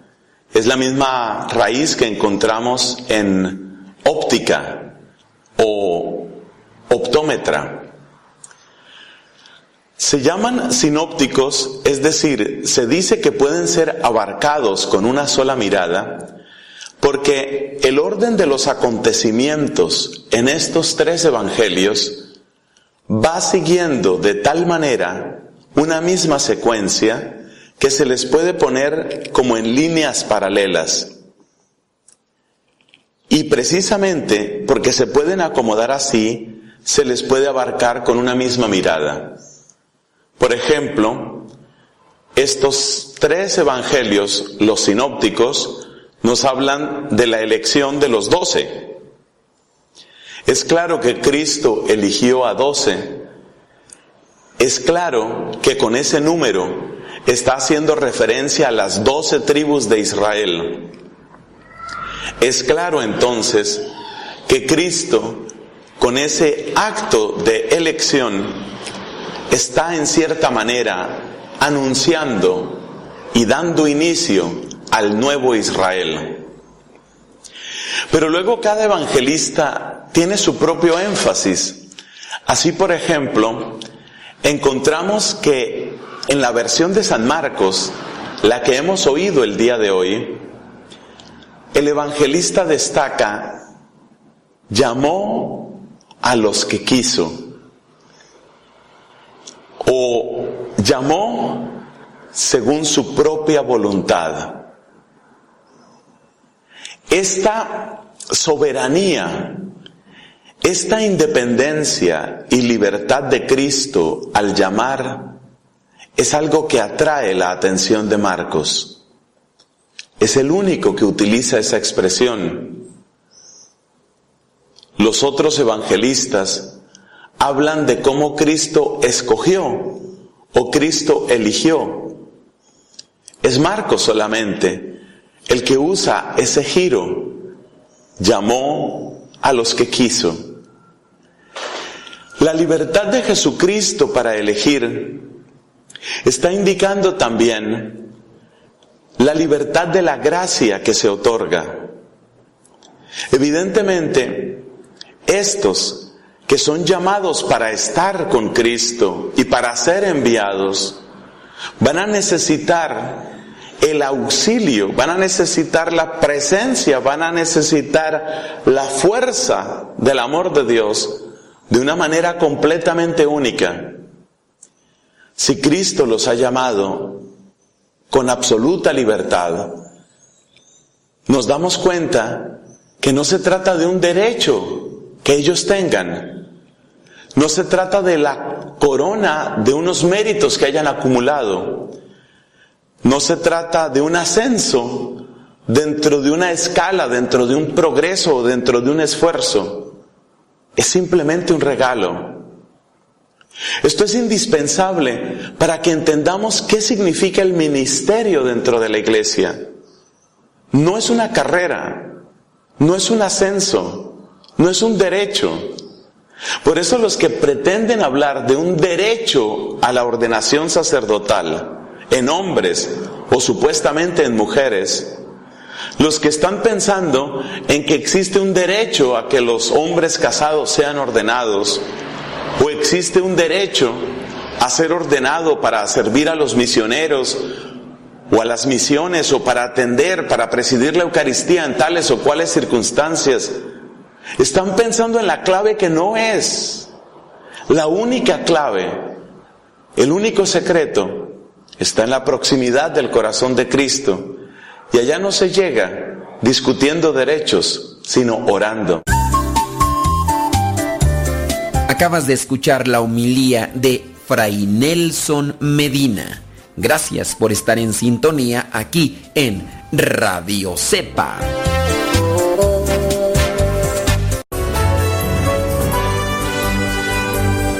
La palabra de Dios es viva y eficaz, más penetrante que una espada de doble filo Síguela a través de radiocepa.com.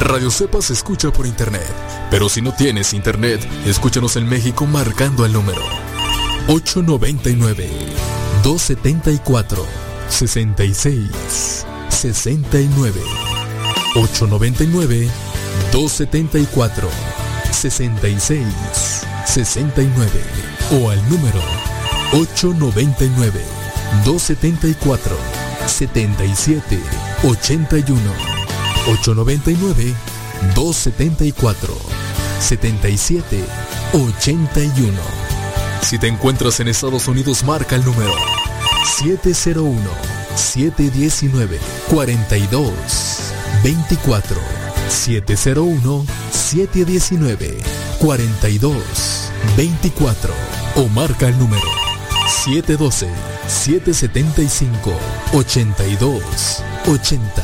712-775-8280. Radiocepa.com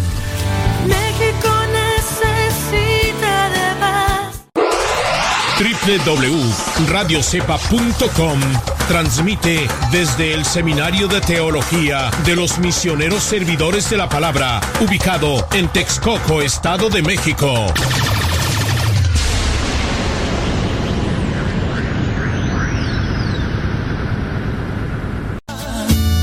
Quiero ser como Juan Diego, un hombre sencillo y bueno, digno de tu rostro y de tu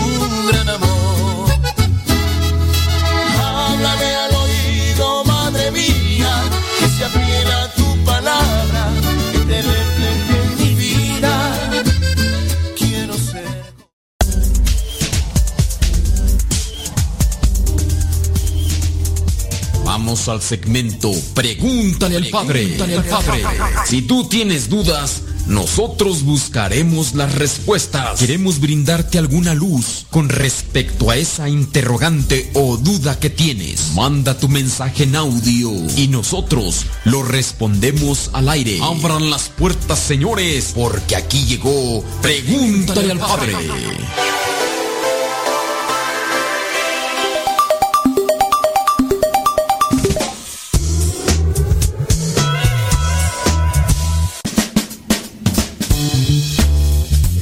Gustaría que explicara a las personas sobre lo que es la secta de la cientología, porque hay muchas personas que van a esa iglesia, a esa secta, y creen que también pueden ir a la católica. Muchas gracias, te lo agradezco. Feliz día.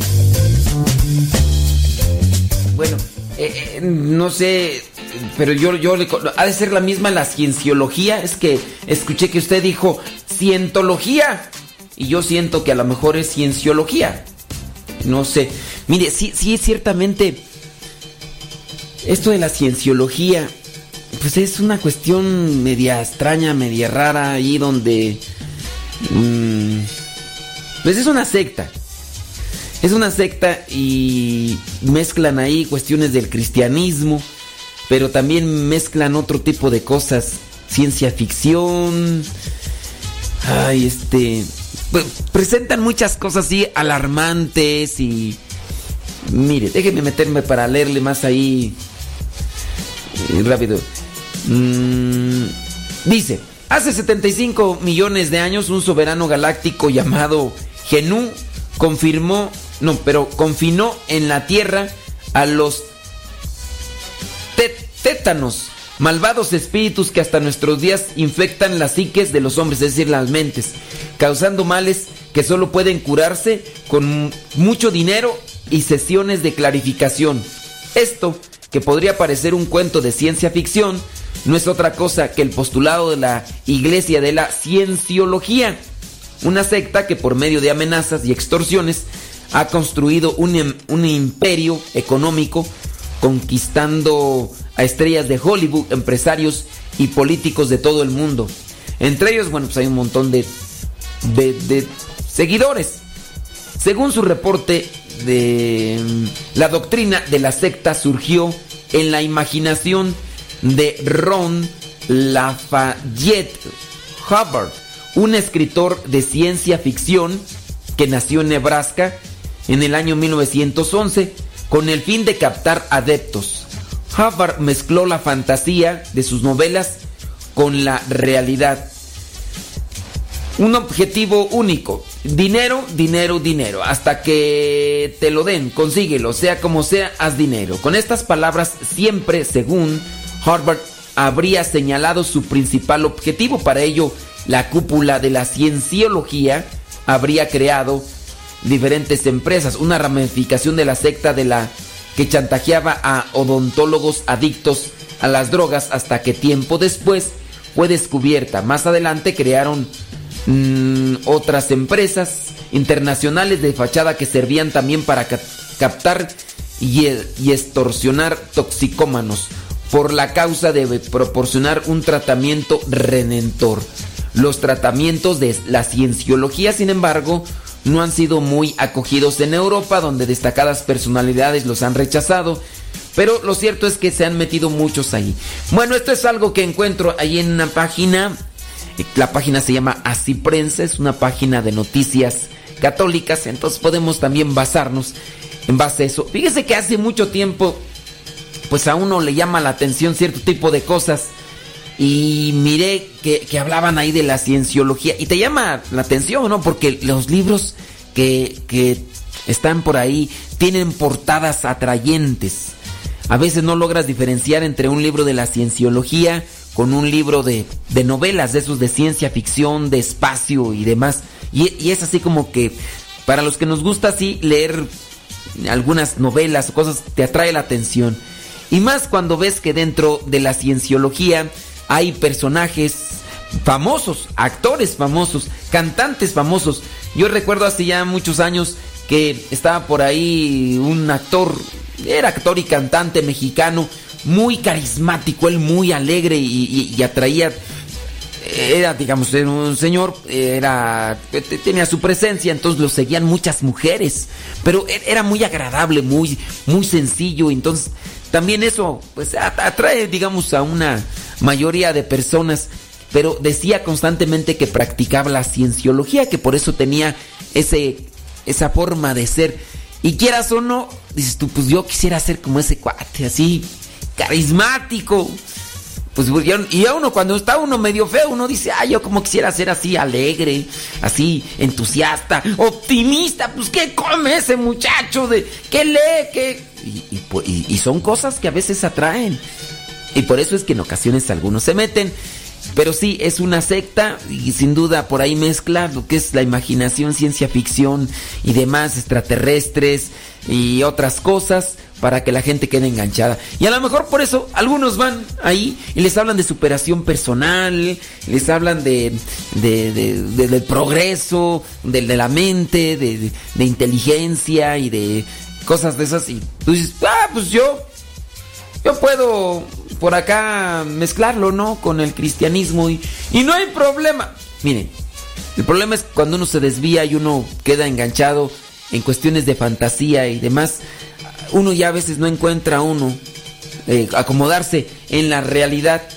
Yo por eso mejor les invito a que traten de conocer más sobre la fe, sobre la, la palabra de Dios, que traten de adentrarse. Miren, en la palabra de Dios constantemente se nos presenta esto de, ustedes son muy lentos para entender, es que ustedes son...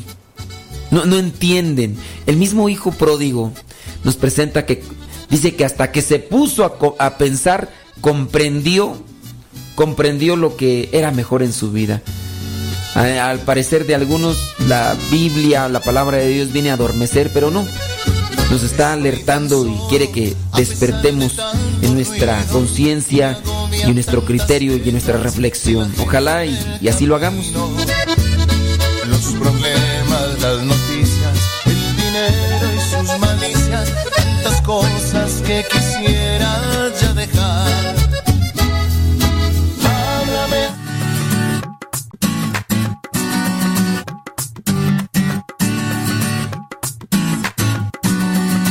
Gracias Señor.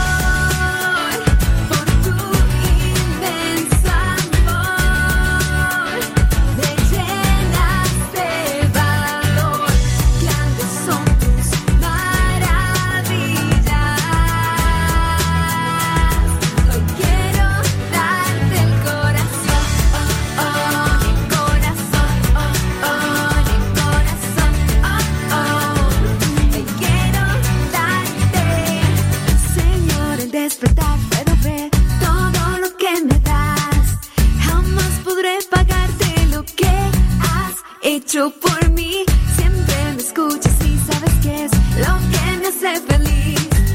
Por eso yo confío, haz lo que quieras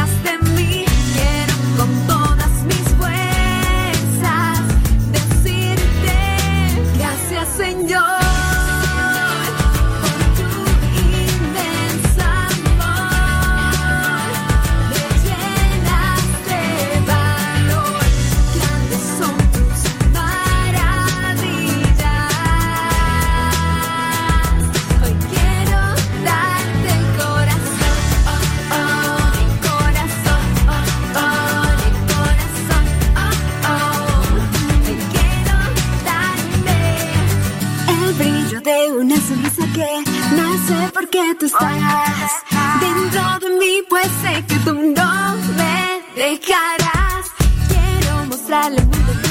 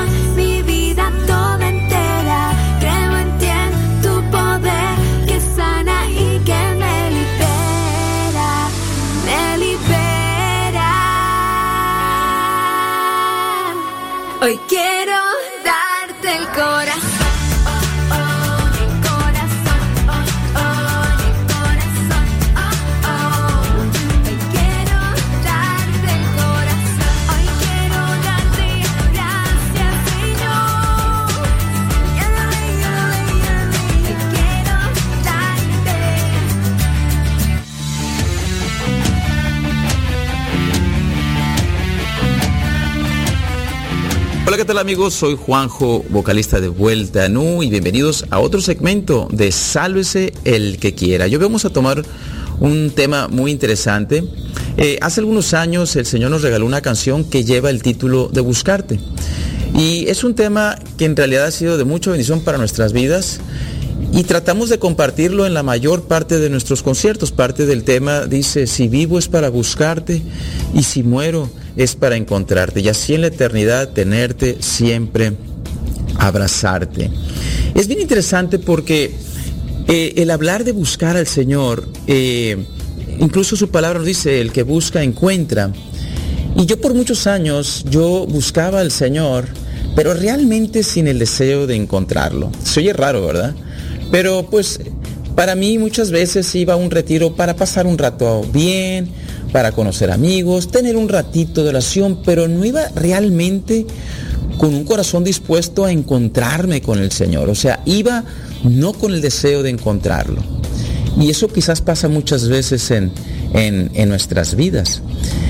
La respuesta para realmente encontrar al Señor, para buscarlo de una forma verdadera, la encontramos como dice en Jeremías 29, y me buscarán y me encontrarán porque me buscarán de todo corazón. Ahí está la clave, ahí está la clave.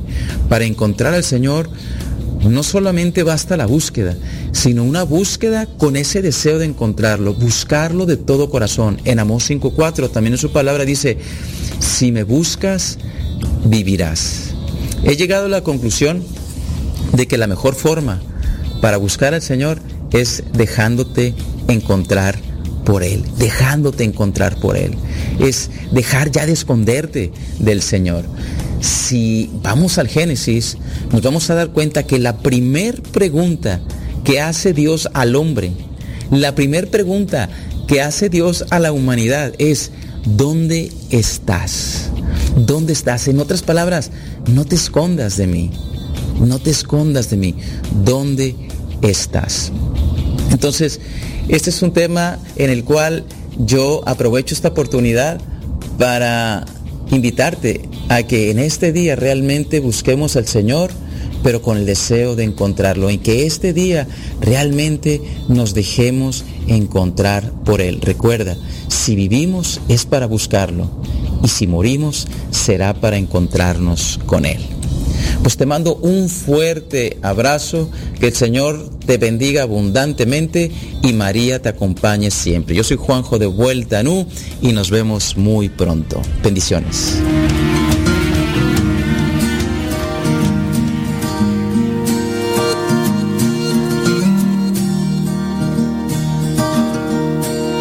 El valor del anillo.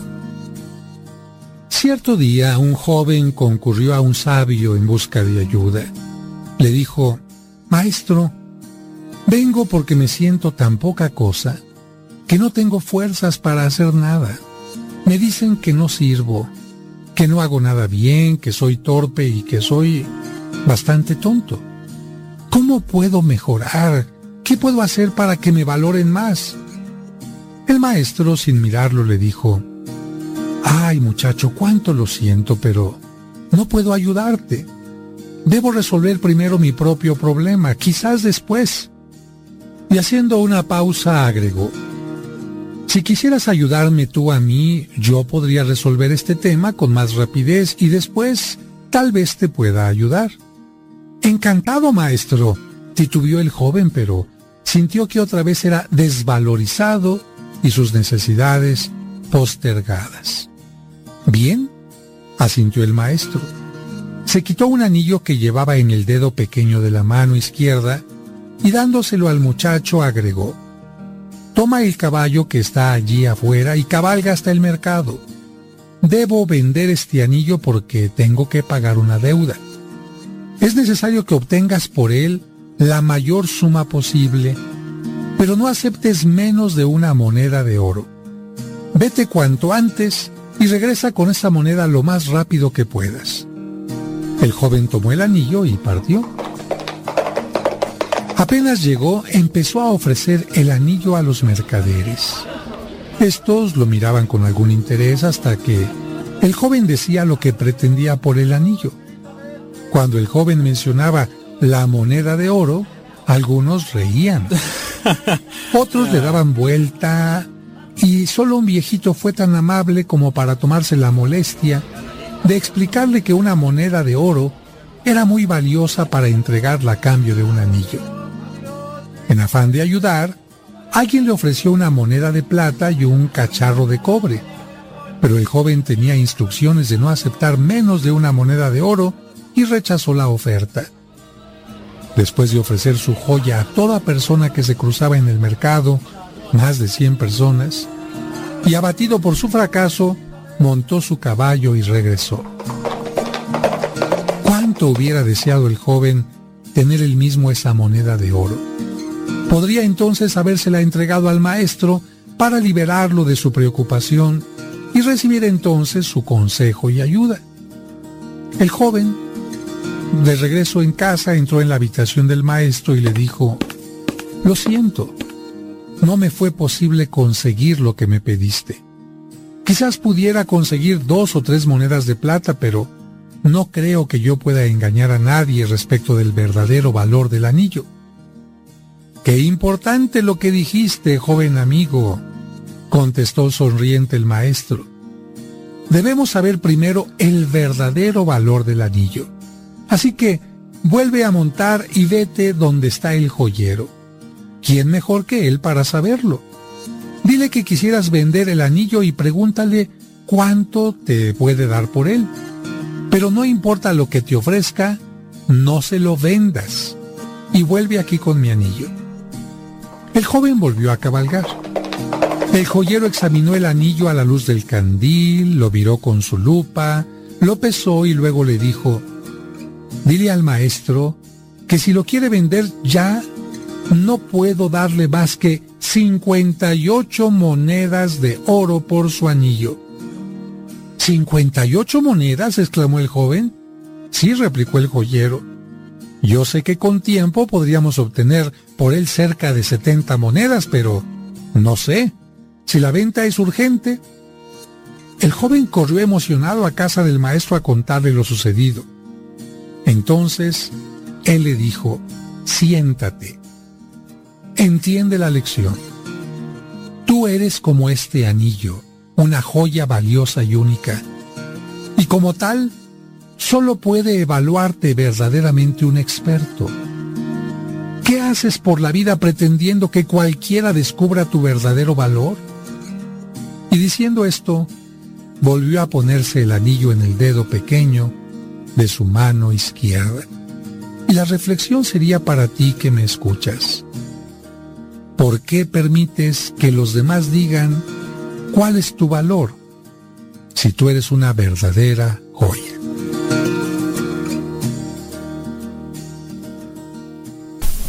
Estamos evangelizando por medio de la radio. Escuchas radiocepa.com.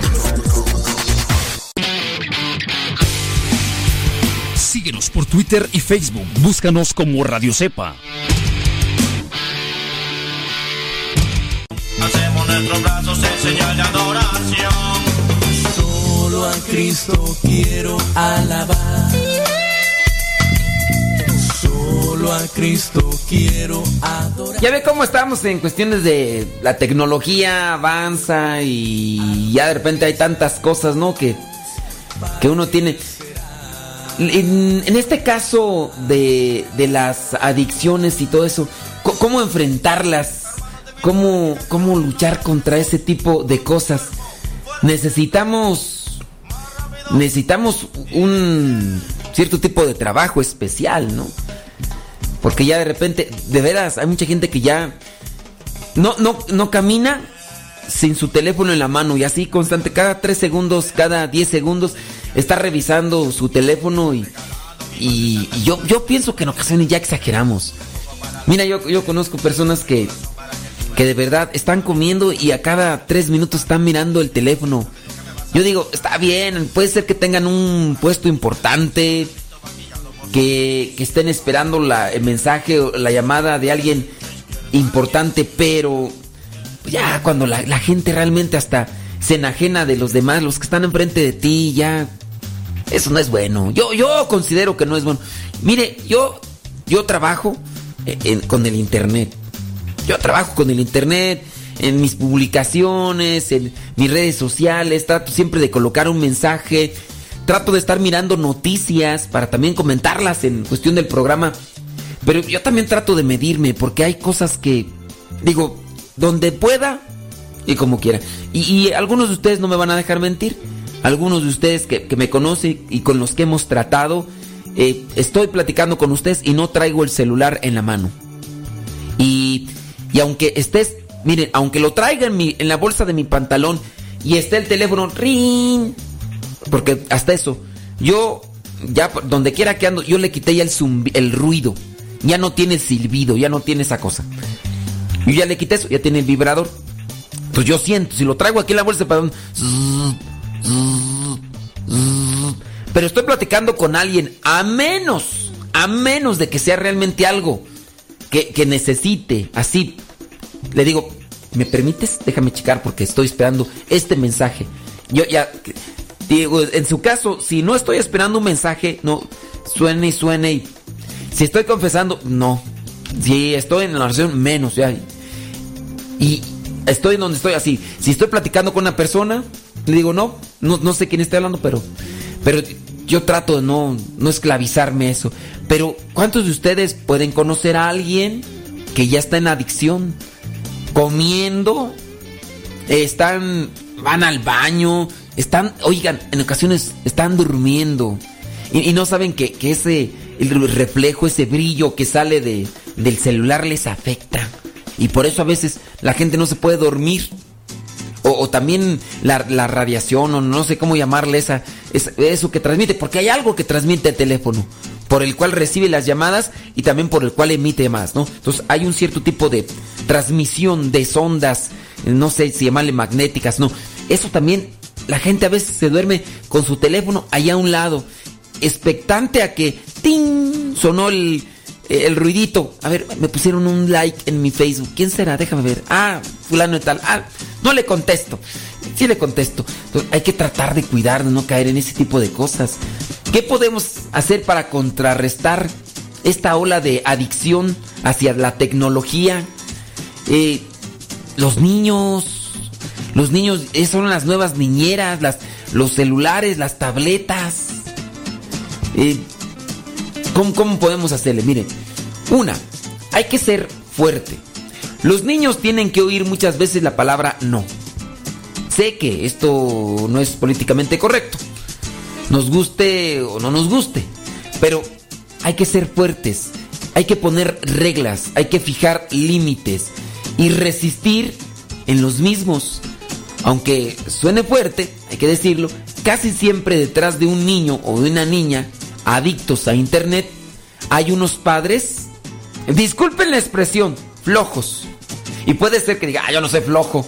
Pero sí, hay- detrás de un niño adicto al internet hay un padre flojo que no se quiere hacer responsable de dicha atención de los niños. Y les es más fácil calmarlos con una, una tableta o con un teléfono. Ahí está mi teléfono.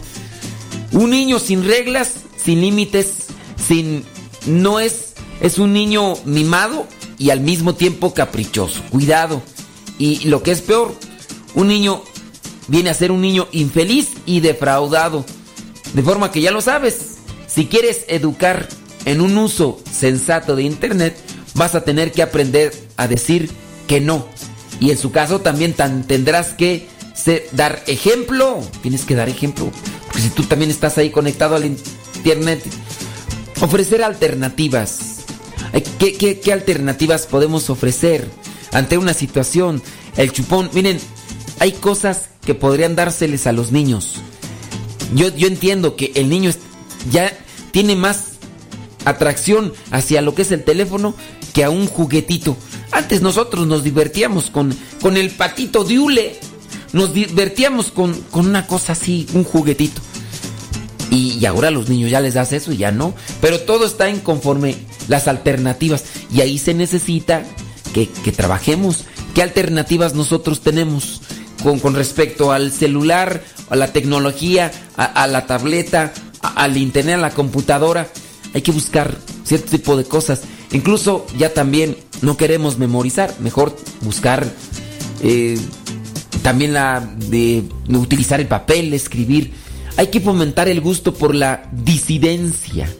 Vivimos en una sociedad paradójica que valora mucho la personalidad y la originalidad, pero en la que a la vez reina una gran homogeneización y gregarismo. En este contexto un desafío bonito es el de suscitar en los hijos el orgullo de ser especiales, de la disidencia. Entonces hay que buscar alejarnos de todas aquellas cosas que la mayoría siguen. Digo, habrá personas que nosotros conocemos en el mundo que van a decir, no, pues yo, yo la verdad esas cochinadas yo ni las tengo. Ven, qué bueno, qué bueno. Lo utilizas para lo esencial.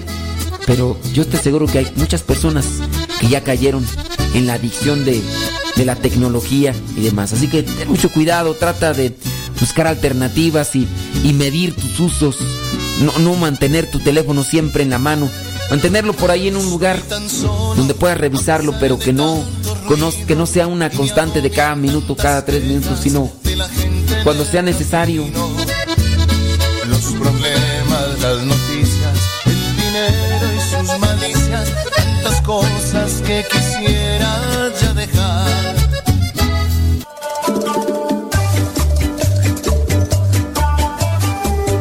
Amigos, amigas, muchas gracias por las preguntas que me hacen llegar y con mucho gusto las respondo. Y hoy quiero responder a dos preguntas que me hacen de distintas familias. Mm, Me piden que omita los nombres y omito los nombres, pero la pregunta tiene que ver con una preocupación de una madre y otra preocupación de el padre y la madre de otra familia. En el caso de la primera mamá, me dice, padre, Fíjese que he llevado a mi hijo en varias ocasiones a la iglesia para que lo preparen para la catequesis, pero la catequista me dice que no puede hacer la primera comunión porque tiene déficit de atención y no se aprende las preguntas y las respuestas. Mi hijo ya va a cumplir 11 años y no ha hecho por esto la primera comunión. La otra pregunta me llega de este matrimonio que también está preocupado y dice, padre, nosotros tuvimos, ahora entendemos, la alegría de tener a un hijo con síndrome de Down. Y le comentamos la alegría porque al principio pensamos que Dios se había olvidado de nosotros, que Dios nos había castigado, que este hijo era una carga, pero después de vivir nuestro duelo, porque tuvimos que vivir un duelo, porque para nosotros que esperábamos un hijo de otra manera, esto fue muy fuerte y entendiendo, porque hemos acudido con varias familias que tienen hijos con síndrome de Down, hemos aprendido que estos niños son una bendición y han hecho que nuestros matrimonios se mantengan más firmes y nosotros nos veamos también enriquecidos con mayor fe. Pero tenemos la preocupación porque no sabemos si nuestro hijo puede hacer la primera comunión o no. Y a través de nosotros le hacemos también la consulta de parte de todos los papás que tenemos un hijo con síndrome de Down. Bueno, amigos, amigas, con estas eh, preguntas, con estos comentarios nos damos cuenta que la vida tiene muchos matices. Nosotros de repente pensamos que todos los niños son iguales, que no hay ningún niño que tenga alguna característica particular y no, la vida nos muestra que hay situaciones distintas. Ahora, en primer lugar tenemos que entender que la naturaleza humana tiene muchas variantes y también puede tener muchas limitaciones o enriquecimientos. Y esto no significa, en el caso de las variaciones, que Dios esté olvidando a las personas, no porque algún niño nazca con una característica distinta significa que Dios está castigando, que Dios está olvidando o algo así. Incluso recordamos que cuando los apóstoles le preguntaron a Cristo, oye, Estamos viendo que aquí hay un ciego. ¿Por qué está esta persona ciega? ¿Cometieron pecado sus papás? ¿O cometió el pecado él antes de nacer? Y Cristo contesta, ni sus padres ni él pecaron. Esta persona está así, nació así, para que se vea la gloria de Dios. Y uno diría, a ver, ¿cómo voy a ver la gloria de Dios en una persona que aparentemente tiene limitaciones? Ah, es que, curiosamente, cuando hay una persona que tiene limitaciones, si hay alguien que se acerca a ella y le ayuda, le auxilia, ahí está la gloria de Dios. Precisamente en estas personas tenemos la oportunidad de manifestar la gloria de Dios a través de nuestro amor, nuestra paciencia, nuestra ayuda, y ellos nos ayudan también a ser distintos. Todos los hijos que tienen síndrome de Down ayudan a que los padres crezcan en la fe, en el amor, en la paciencia, en la entrega y muchas cosas más. Y a propósito de esto, la iglesia dice, que cuando un niño tiene déficit de atención o tiene síndrome de Down o algo así, no se le pide que se aprenda de memoria el catecismo, sino que entienda sobre todo en el catecismo que Dios le ama, que Dios está con él, que Dios le bendice. Por eso hay catequesis especial en algunos lugares, como el caso de mi parroquia, donde hay catequistas especiales para niños con síndrome de Down, donde se les enseña este amor y con algunas características, por ejemplo, para que los niños con síndrome de Down no se sientan con miedo, ellos no pueden estar sentados en una silla que les cuelguen los pies. Tienen que estar bien fijos y por lo tanto se recomienda que estén sentados en el piso.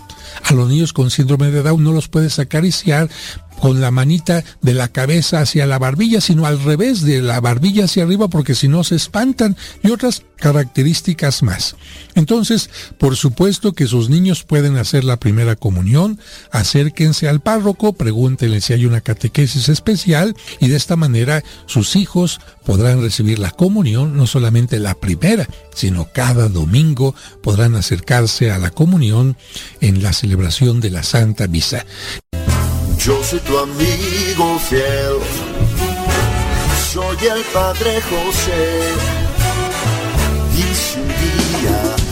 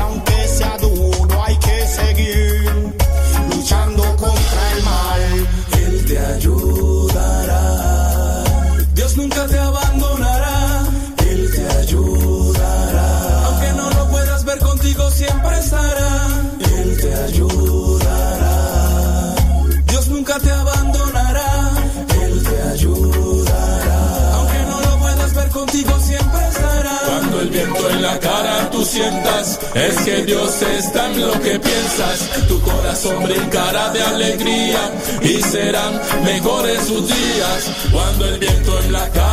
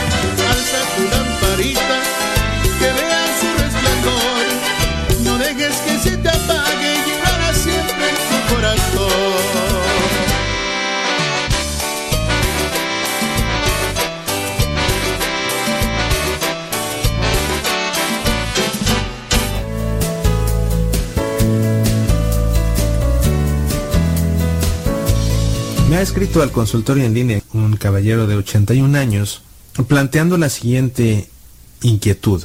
No sé si es pregunta o queja, así que lo dejaremos como inquietud. Dice así, las restricciones atribuidas al catolicismo alejan a muchos jóvenes. Si el sexo es una necesidad como comer, beber agua, etc., ¿por qué crear un pecado en realizarlo antes del matrimonio? Estos asuntos no están en el Evangelio han sido impuestos por San Agustín y otros escrupulosos. He respondido ya de manera personal a esta persona. Quisiera reflexionar sobre esto también contigo, porque en medio de todo el relativismo que ha invadido al mundo y que definitivamente comienza a permearse en algunos hijos de la iglesia, como comentamos hace algunas emisiones atrás, de algunos sacerdotes que dan consejos no de acuerdo con el magisterio de la iglesia, sino de acuerdo con el criterio laxo de este mundo. Es preciso estar alerta y seguir pisando firme, si no queremos que ese relativismo también nos invada a nosotros a nivel personal. Comenta esta persona que estos asuntos no están en el Evangelio. Bueno, basta con leerlo y ver que efectivamente Jesús habla de estos temas cuando advierte, ustedes han oído que se dijo, no cometerás adulterio, pero yo les digo que todo aquel que mire a una mujer deseándola, ha cometido adulterio en su corazón. Basta con mirar a una mujer deseándola para cometer adulterio, según Jesús. Por supuesto que todo acto sexual fuera del matrimonio es una ofensa a la ley de Dios. Es un pecado que impide que la persona que lo ha cometido reciba la comunión. Y no se trata de algo que la iglesia se haya inventado, es algo que así lo quiso Dios. Al respecto de este comentario de que estos pecados han sido impuestos por San Agustín y otros escrupulosos. Bueno, pues con la vida que llevó San Agustín antes de ser San Agustín, lo menos que podemos decir de él es que fue un escrupuloso. Su punto débil eran las mujeres. Y por muchos años San Agustín peleó con el conflicto de saber que no estaba bien lo que hacía, querer salir de ello, pero todavía no. Y por eso San Agustín rezaba, líbrame Señor de esta tentación, de esta debilidad por las mujeres pero no mañana. Todavía quería un día más. Hasta que un amigo le dijo, bueno, ¿y por qué no hoy? Y fue entonces cuando se convirtió radicalmente en ese aspecto del cual flaqueaba Agustín, que eran, como te digo, las mujeres. Entonces, a San Agustín no lo podemos calificar de escrupuloso, pero ni de chiste. Comenta también esta persona que el sexo es una necesidad como comer y beber agua. Bueno, eso es falso. Totalmente falso. Si no comes, te enfermas. Si no bebes agua, te mueres las personas que no practican el acto sexual no se mueren por ello.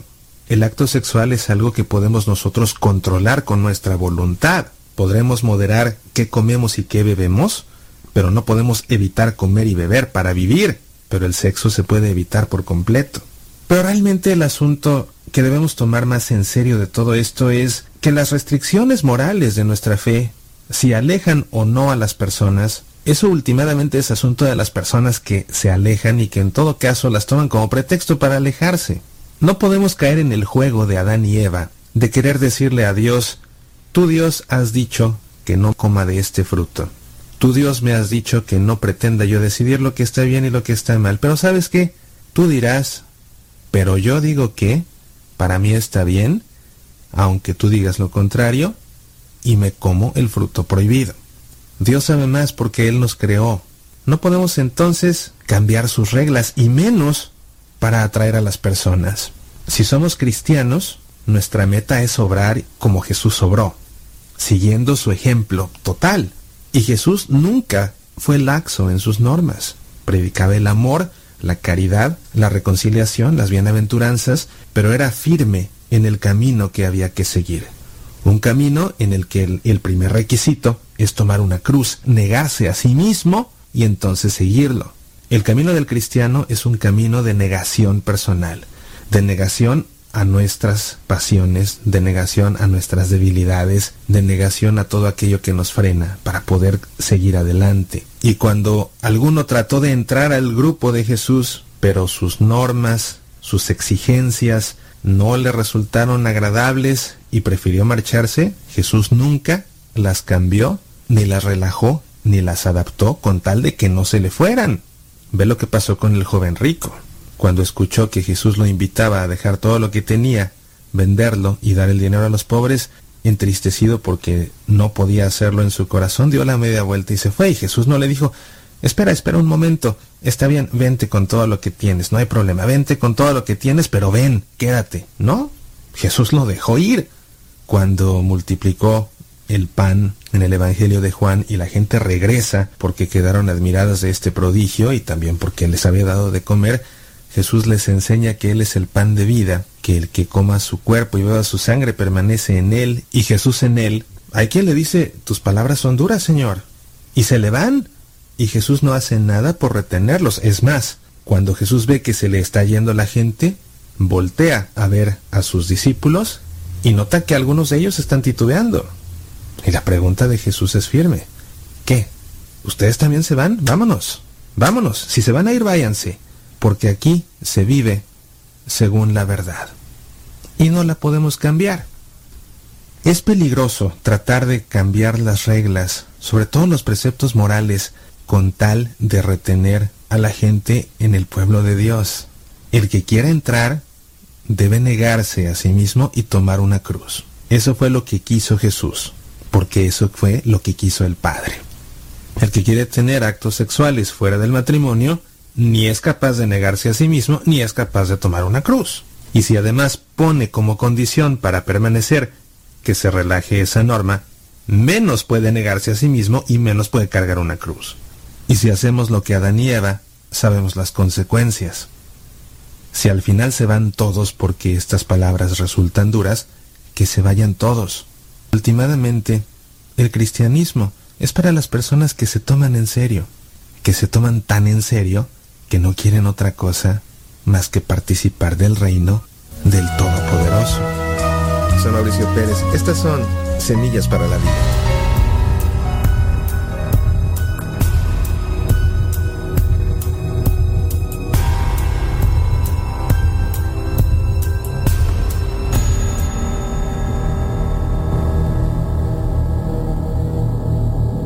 ¿Qué tal, queridos hermanos? Me da mucho gusto poderlos saludar en esta ocasión quiero platicar un poco sobre el Papa Francisco, pontífice máximo de nuestra Iglesia Católica. Y es que ante los recientes y frecuentes ataques que se hacen al Papa Francisco, me ha parecido bien hacer algunas observaciones al respecto. En el Internet abundan páginas web y videos en los que se declara al Papa como un Papa necesitado de conversión y en el polo opuesto como un Papa hereje. Ambas posturas no son extrañas a los papas. Juan XXIII, Pablo VI e incluso Juan Pablo II han sido acusados de lo mismo por las facciones de la iglesia que no se han visto favorecidas en su pensamiento por alguno de estos papas. Juan XXIII fue acusado de comunista, Pablo VI de antipapa y Juan Pablo II de traicionar a los pueblos indígenas. Este tipo de comentarios, lejos de ayudar a la iglesia, la perjudican y la dividen. Dice la palabra de Dios, no juzgues y no serás juzgado. Muchos de estos autores se reconocen como tradicionalistas y juzgan lo que no conocen, pues defienden la tradición como si fuera esta un baúl de prácticas antiguas que no deben cambiar, pero se niegan a reconocer que Dios sigue guiando a su iglesia a través de los sucesores de Pedro, a los cuales les corresponde actualizar estas tradiciones para que respondan a las inquietudes del tiempo. La verdad no cambia, pero la manera de expresarla sí es necesario. El Papa Francisco no se ha salido de la doctrina católica, más bien está buscando guiarnos hacia la fidelidad del Evangelio. Esto lo reconocemos en tres grandes gestos. El primero, acerca de los más alejados. Si Jesús se acercó a todos los que la mayoría rechazaban, los leprosos, las mujeres, los publicanos, ¿desde cuándo puede ser contrario a la doctrina escuchar a los alejados y tocar las llagas de la humanidad? ¿No vino Jesús a ser causa de escándalo para los acomodados, los privilegiados y los difamados? ¿Y condenado por convivir con aquellos que eran los excluidos de la sociedad judía en su tiempo? Segundo, reunirse con líderes de otras religiones. Esto lo han hecho todos los papas, de Juan 23 hasta la fecha. Pablo VI levantó la excomunión a la iglesia ortodoxa. Juan Pablo II se reunió con todos los líderes religiosos a orar por la paz en Asís. Por lo tanto, que Francisco busque la paz con los musulmanes hoy jamás podrá ser tomado como una acción fuera del magisterio de la iglesia. El Concilio Vaticano II nos invita a reconocer en todos los seres humanos la imagen del Creador y en cada religión una legítima experiencia de Dios cuando firma todos los hombres son llamados a esta unidad católica del pueblo de Dios que simboliza y promueve paz universal. Y a ella pertenecen o se ordenan de diversos modos, sean los fieles católicos, sean los demás creyentes en Cristo, sean también todos los hombres en general, por la gracia de Dios, llamados a la salvación, como lo expresa la Lumen Gentium en el número 13. Y tercero, el tema que ha exacerbado esto es el tema del sínodo de las Amazonas, especialmente la ceremonia, permítanme ponerlo entre comillas, que se tuvo en los jardines vaticanos. Sé de muy buena fuente que el Papa no estaba enterado de esta ceremonia tal como se hizo. La ceremonia era solo de plantar un árbol traído de Amazonia. De hecho, el Papa tenía preparado un discurso que no dijo y salió de ahí tan pronto le fue posible. Podemos decir como el, refrán dice, ¿no? Lo pusieron entre la espada y la pared. Si recordamos, algo similar le hicieron o pasó con Juan Pablo II en la canonización de San Juan Diego, en donde él se vio sometido a una ceremonia de limpia, ahí en la ceremonia de canonización. En ningún momento estuvo de acuerdo con el tema de la Pachamama. Todo esto es un montaje de sus enemigos para hacerlo ver mal. Aunque también debemos ser honestos al aceptar que para entender una cultura ajena a la nuestra, necesitamos ponernos en sus zapatos. Para nosotros, muchas cosas que no entendemos pueden ser interpretadas como idolatría o culto de deidades paganas. Pero solo teniendo la vivencia, conociendo la tradición y acercándonos a la cultura de estos pueblos originarios, podemos entender su verdadero sentido, su significado, su valor. La historia de la iglesia y del cristianismo están envueltas en una búsqueda y lucha por adaptar el Evangelio a las culturas con las que se realiza dicho encuentro. Esto es algo que hemos de meditar profundamente y pedir a Dios luz para hacer lo más correcto, lo adecuado y lo conveniente. El Papa Francisco tiene muchos enemigos por muchos frentes, desde hombres prominentes en el Vaticano hasta obispos y personas de iglesia tradicionalistas que encuentran muy cuestionable muchas de sus actitudes, propuestas y sus enseñanzas. Pero lo más importante y que se pasa por alto es que el Papa Francisco nos ha mostrado un rostro de la iglesia que le hacía falta volver a ver al mundo la de una iglesia pobre y abierta a los pobres, una iglesia abierta al diálogo y dispuesta a salir y a compartir su mensaje de amor, pero sobre todo, una iglesia que viva la misericordia como la mejor manera de ver a los hombres y mujeres que viven su vida diaria en circunstancias que les impide ser ejemplares, perfectos y excepcionales hablando específicamente sobre la experiencia del sínodo de las Amazonias, podríamos decir lo siguiente. Jesús no vino a proponer hermosas ceremonias, grandes basílicas. Ha querido escuchar a los pobres de la Amazonia, que como en muchas partes del mundo han sido mal evangelizados. Esa mala evangelización explica pues los riesgos sincretistas que mezclan ritos, conceptos o deidades paganas con la auténtica verdad del Evangelio de Cristo. Esto, por supuesto, no quiere decir que el Papa esté de acuerdo en que esto ocurra.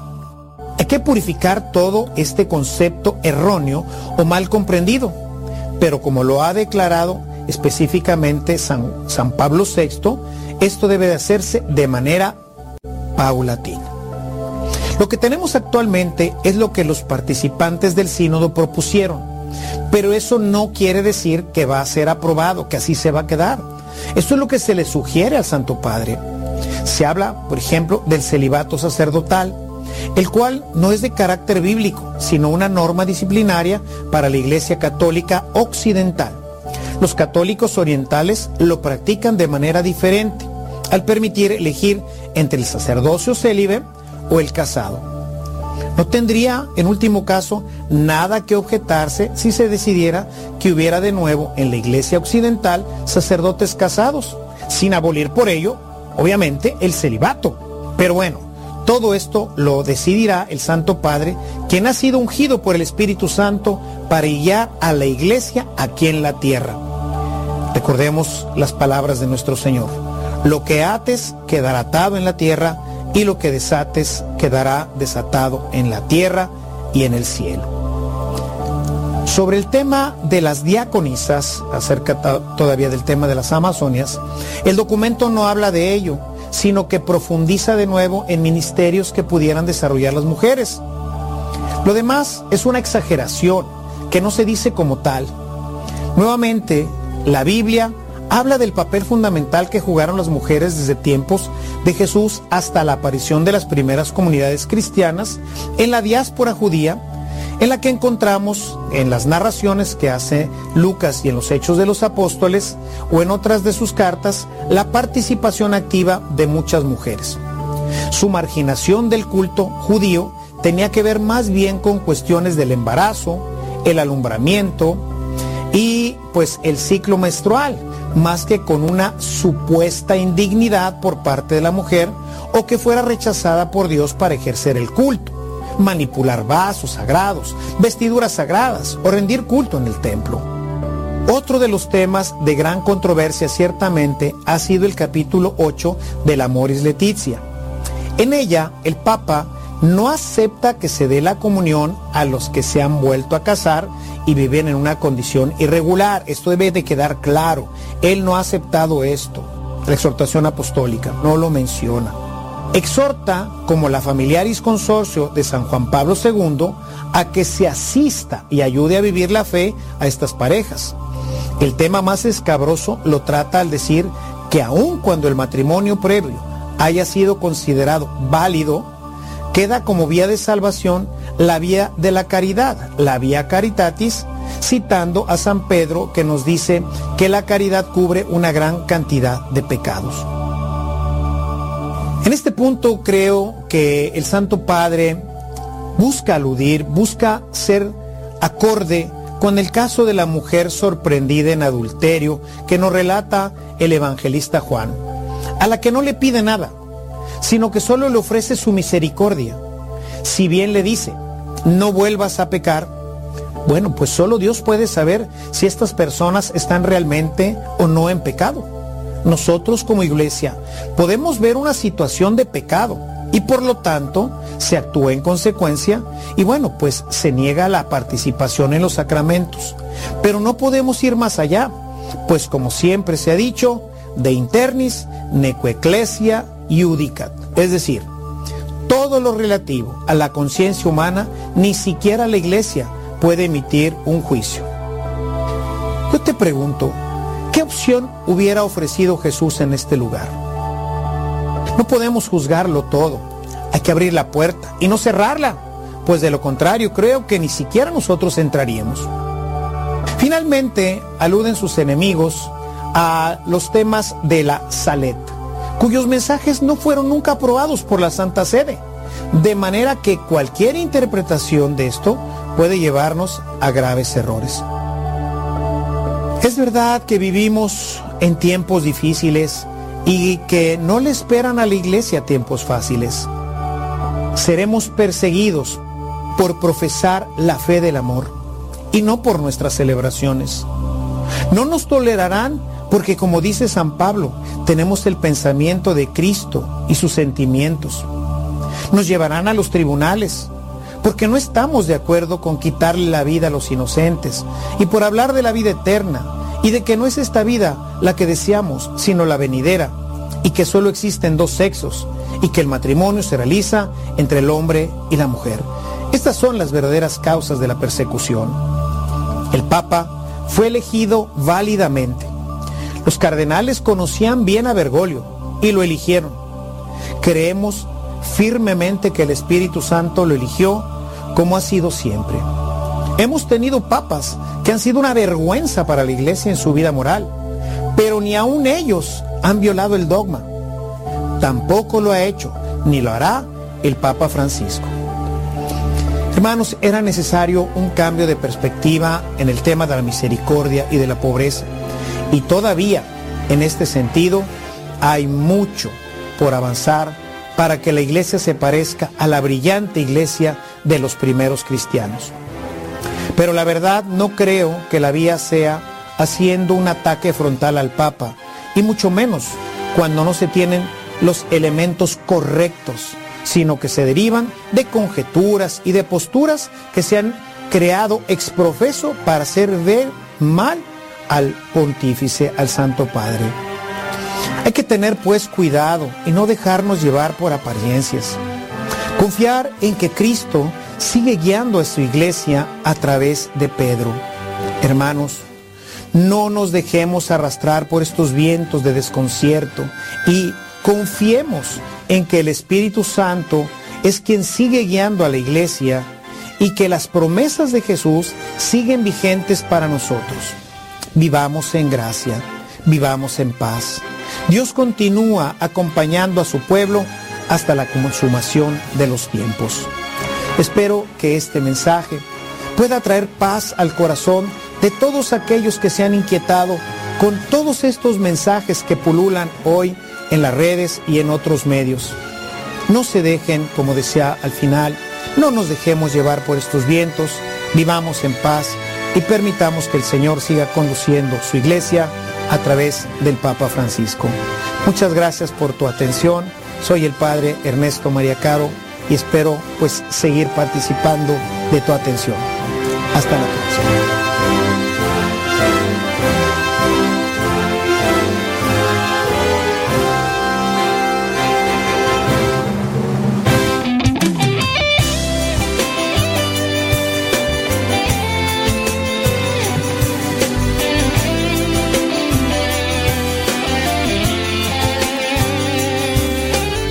Me llamas tú. Así se llama este canto de los misioneros servidores de la palabra. Y bueno, lo vas a encontrar en el disco Envíame, Señor Jesús. También producción de nosotros mismos, misioneros servidores de la palabra. Tú, siempre tú, solo tú, me amas.